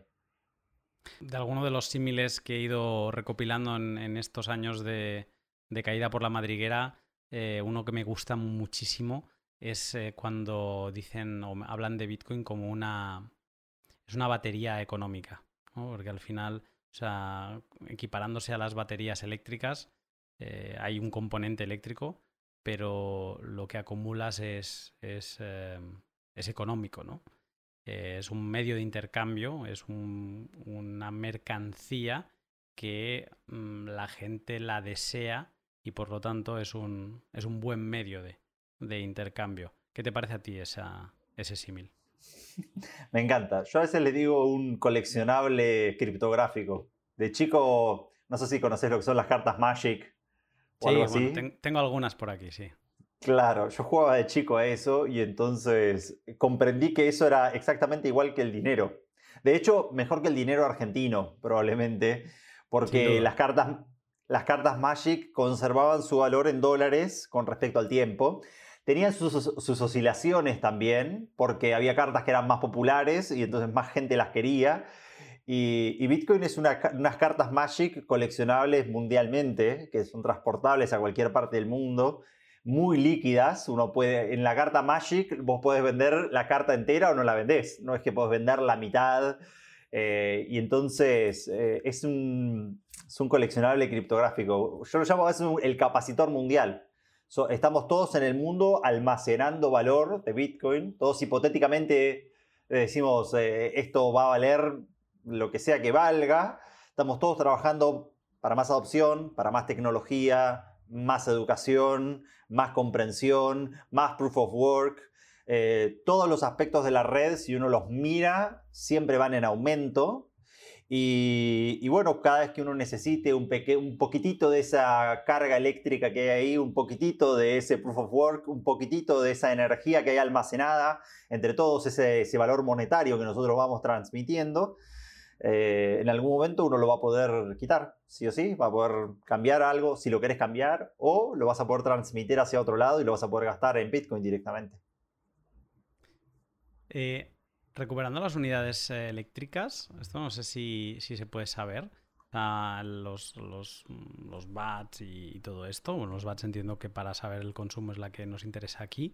¿Se puede saber cuánto cuesta generar un, Bitcoin a día de hoy, eh, post-halving de 2020? Se, se, puede saber. Pasa que no es una métrica interesante. O sea, cuando la gente no lo digo de malo, pero eh, las métricas uno las puede calcular, se pueden sacar. Pasa que la red de Bitcoin no puede consumir. Hace un par de meses estaba en 180 exahashes la red funcionando. ¿no? Y, y ahora está en 100 exahashes funcionando. Y en los dos es extremadamente igual de segura la red y funciona y, es incensurable y es este, resistente a ataques estatales, pero en una consume el doble de, energía que la otra. Se puede calcular exactamente igual. Eh, básicamente hoy la red está mm, funcionando a 8.01 mm, gigawatts. Watts es la energía de potencia, ¿sí? El tiempo de cada uno de los bloques es de 600 segundos. Y entonces cuando uno agarra esa potencia, 8.1 por 10 a la novena, los 8.01 gigawatts, por los 600 segundos uno saca la cantidad de energía y si uno los divide por 6.25 bitcoins, que es lo que viene en cada uno de los bloques, uno puede calcular que cada uno de esos bitcoins vale 7,68 por 10 a la 11 joules de energía o 76 terajoules de energía, si lo querés, terajoules de energía. Y si no, en watts hora también se puede hacer el cálculo, ¿sí? uno hace exactamente eh, el mismo tipo de cálculo, 69,1 terawatts hora era lo que consumía en un año anualizadamente Bitcoin, y uno agarra y hace ese número y lo divide por 144 bloques al día por 6.25 bitcoins por cada uno de esos bloques por 365 días al año. Y si querés un número, básicamente 2.1 por 10 a la octava eh, terawatts hora que consume. Pero eso, pero eso es lo que cuesta todos los bitcoins minados en un año con este cálculo. Claro, exactamente. El promedio de todos los bitcoins minados en un año. Pero de vuelta, la red de Bitcoin no está, o sea, la cantidad de proof of work no está asociada a la cantidad de Bitcoins de, que hay en, emisión, porque no está atado a eso el proof of work, son partes como del protocolo diferentes. El proof of work va por un lado, donde está la regla de que se sigue la cadena más larga, y los halvings están por otro, que es en tal momento la emisión se corta a la mitad. O sea, Suponete que vos de un bloque al siguiente lo que te costaría es el doble, porque el hashing power de un bloque al siguiente no cambia en nada la red, eh, el poder de cómputo. Sin embargo, la emisión eh, se divide a la mitad si estás en el bloque anterior justito a un halving. Son métricas que uno puede calcular, están muy buenas, pero no, no sé si me parece que sean métricas este, del todo importantes como para la hora de analizar la red. Hay dos métricas que sí tal vez eh, me parecen interesantes. ¿sí? Una es la cantidad de energía que consume la red por la cantidad de usuarios que somos dentro de la red de Bitcoin. Que en este caso entonces sería el consumo total, 8.01 gigawatts, ¿sí? dividido, hay números más, números menos, pero hay números que dicen de Cambridge que hay entre 100 y 200 millones de usuarios. Si uno lo divide por la mitad, ese 8.01 gigawatts dividido 150 millones de personas, lo que te da es que Bitcoin, por cada, por cada nuevo usuario dentro de la red, en por cada nuevo, no, por cada usuario de la red, consume 50 watts nomás. Una lamparita. Es eso. esa cara dice todo. O sea, tantas notas de radio, tantas notas de tele, tantos artículos que Bitcoin va a consumir todo el, eh, toda la energía del mundo por 50 watts por persona.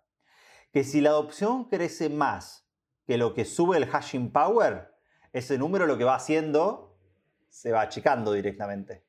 ¿Correcto?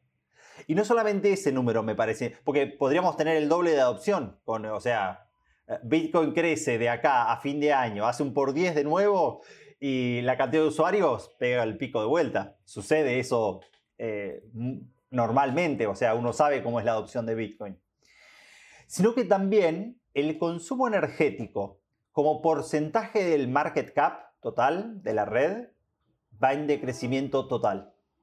Eso quiere decir que en el principio de la red, ¿sí? agarro el primer número que nosotros tenemos, este es un estudio que hizo Linalden, en el principio de la red, el market cap de Bitcoin en el 2011 fue de casi 40 millones de dólares.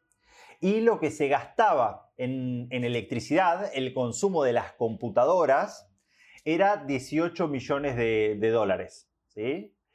Cuando vos vas analizando el market cap con respecto al nivel de seguridad, en un principio se gastaba el 47% del market cap, se gastaba en eh, seguridad y ese número rápidamente fue decreciendo. En el 2012 es 27, en el 2013 es, 13, casi 14%, 2014 11%. ¿sí? Pensá que ahí hubo saltos tecnológicos en donde eficientizamos muy rápidamente el gasto de seguridad, pasando a hacerlo en las GPUs, FPGA y ASICs a partir del 2014, creo que ya es la época de los ASICs, y desde el 2014 hasta el 2020 pasamos de 9 a 2.5%. O sea que con respecto a lo que vale Bitcoin y lo que se gasta en el, vale en el global, digo, ¿no? En el market cap, a lo que se gasta en electricidad, cada vez es menos dentro de la red.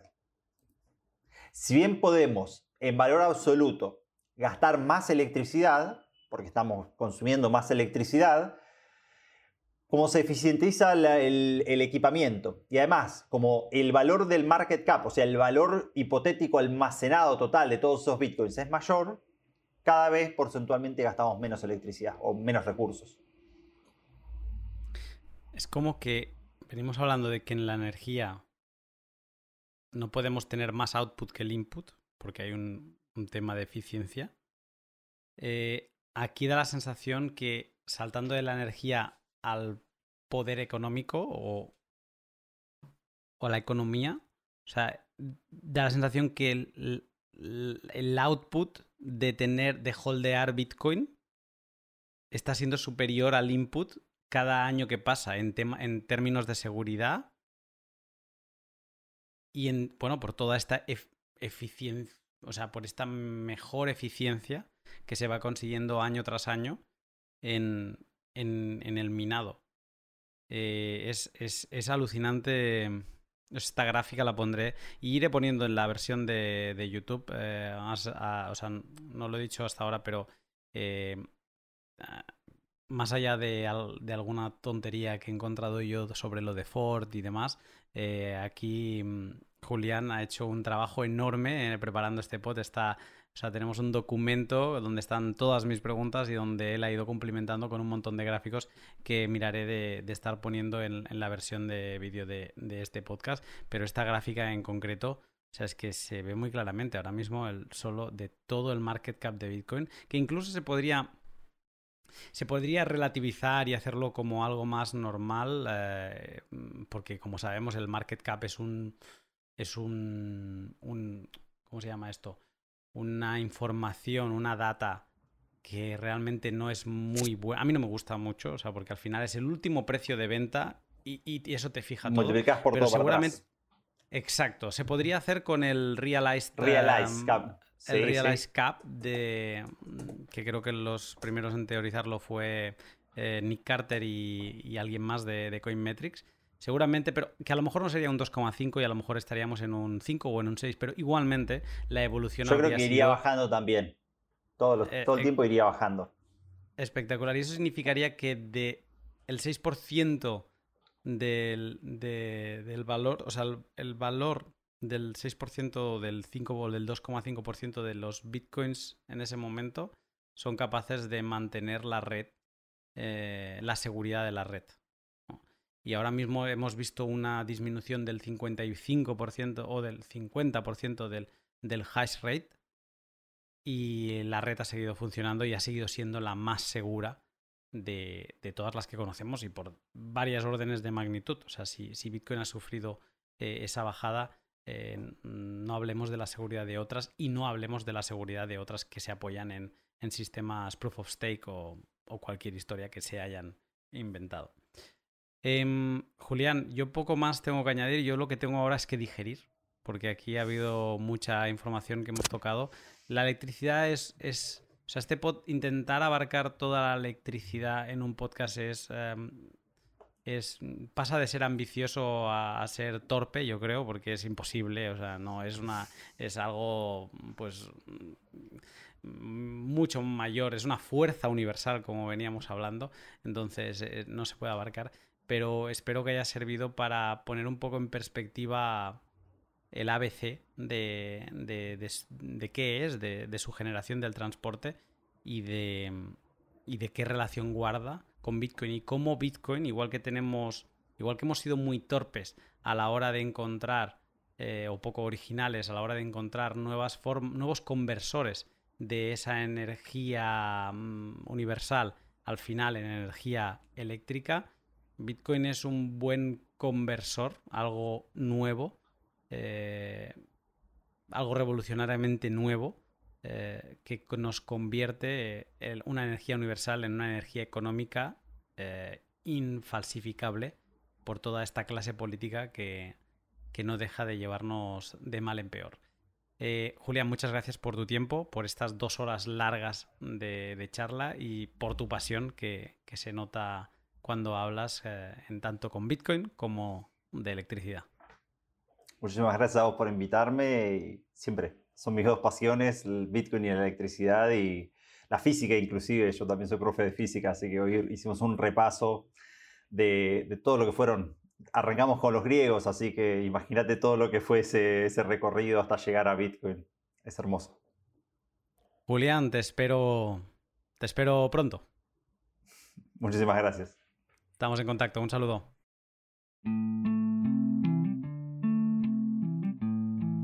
Y hasta aquí la tercera temporada Lunaticoin Bull Market Edition. Muchas gracias por el apoyo que me has mostrado capítulo a capítulo, comentando, retuiteando, escuchándome por Breeze mientras me transmites sats, apoyándome en Patreon o escribiéndome un mensaje directo para hacerme saber en qué podría mejorar o sobre qué tema podría grabar.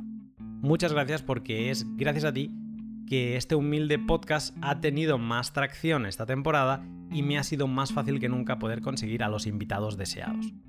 En estos meses he aprendido mucho sobre temas que había dado por perdidos, como son la economía o la computación cuántica, y he profundizado en otros, como las hardware wallets, hasta límites que no pensaba que pudiera llegar. También he conseguido empezar a vivir de esto, muy humildemente y sin dejar del todo mi empresa Fiat, pero es un logro que se lleva la tercera temporada gracias a vuestro apoyo y al de mis sponsors Hodl Hodl, Bitrefill y Shift Crypto. Ahora me voy a descansar, Reconozco que hacia finales de mayo empecé a sentir el quemazón del ritmo semanal de podcast, más el directo también, y necesito hacer limpieza para empezar la cuarta temporada al 100%. Tengo ya una hoja con 7-8 ideas de podcast que quiero grabar, un documental que me gustaría producir y un libro, bueno, una idea de libro al que nunca le encuentro tiempo, pero que ahí está. Eso y algún otro proyecto sorpresa que me gustaría llevar a cabo en 2022. Todo desde la misma filosofía con la que empecé el podcast en 2018. Conectar con gente de la comunidad hispana de Bitcoin y compartir su conocimiento aportando el máximo valor posible. Así que sí, toca descansar para solo acelerar. No me quiero ir sin antes dar las gracias a mis invitados. Todos ellos son muchísimos. Eh, los he estado contando antes y claro, he tenido algunos con, más de uno y luego también los que he grabado en inglés. Eh, creo que he hecho 48 en español y eh, 3 o 4 en inglés, más los que me han invitado, así que ha sido un año muy intenso. Muchas gracias a todos, sobre todo a los que habéis repetido, que me aguantáis cuando os vuelvo a escribir y os digo, oye, ¿te animarías con este? Siempre os animáis, así que de verdad, Muchas gracias por todo. Y también hay una infinita lista de personas que no aparecen en el podcast, pero que me han ido ayudando en diferentes momentos con una amabilidad y confianza que hacen que merezca la pena estar vivo y estar en esta escena. Gracias a todos de corazón. Si nada se tuerce, te saludo en poco más de un mes desde la cuarta temporada Lunaticoin. No te olvides de apilar satoshis desde la humildad y si puedes, empieza a minar no encontrarás mejor forma de tener un grifo de satoshis en casa sin que nadie te pida tu partida de nacimiento por ello. Que pases un feliz verano. Y si estás en el otro lado del hemisferio, aquí te dejo las llaves de mi casita lunar, vuelvo de aquí un mes y ya me cuentas qué ha pasado.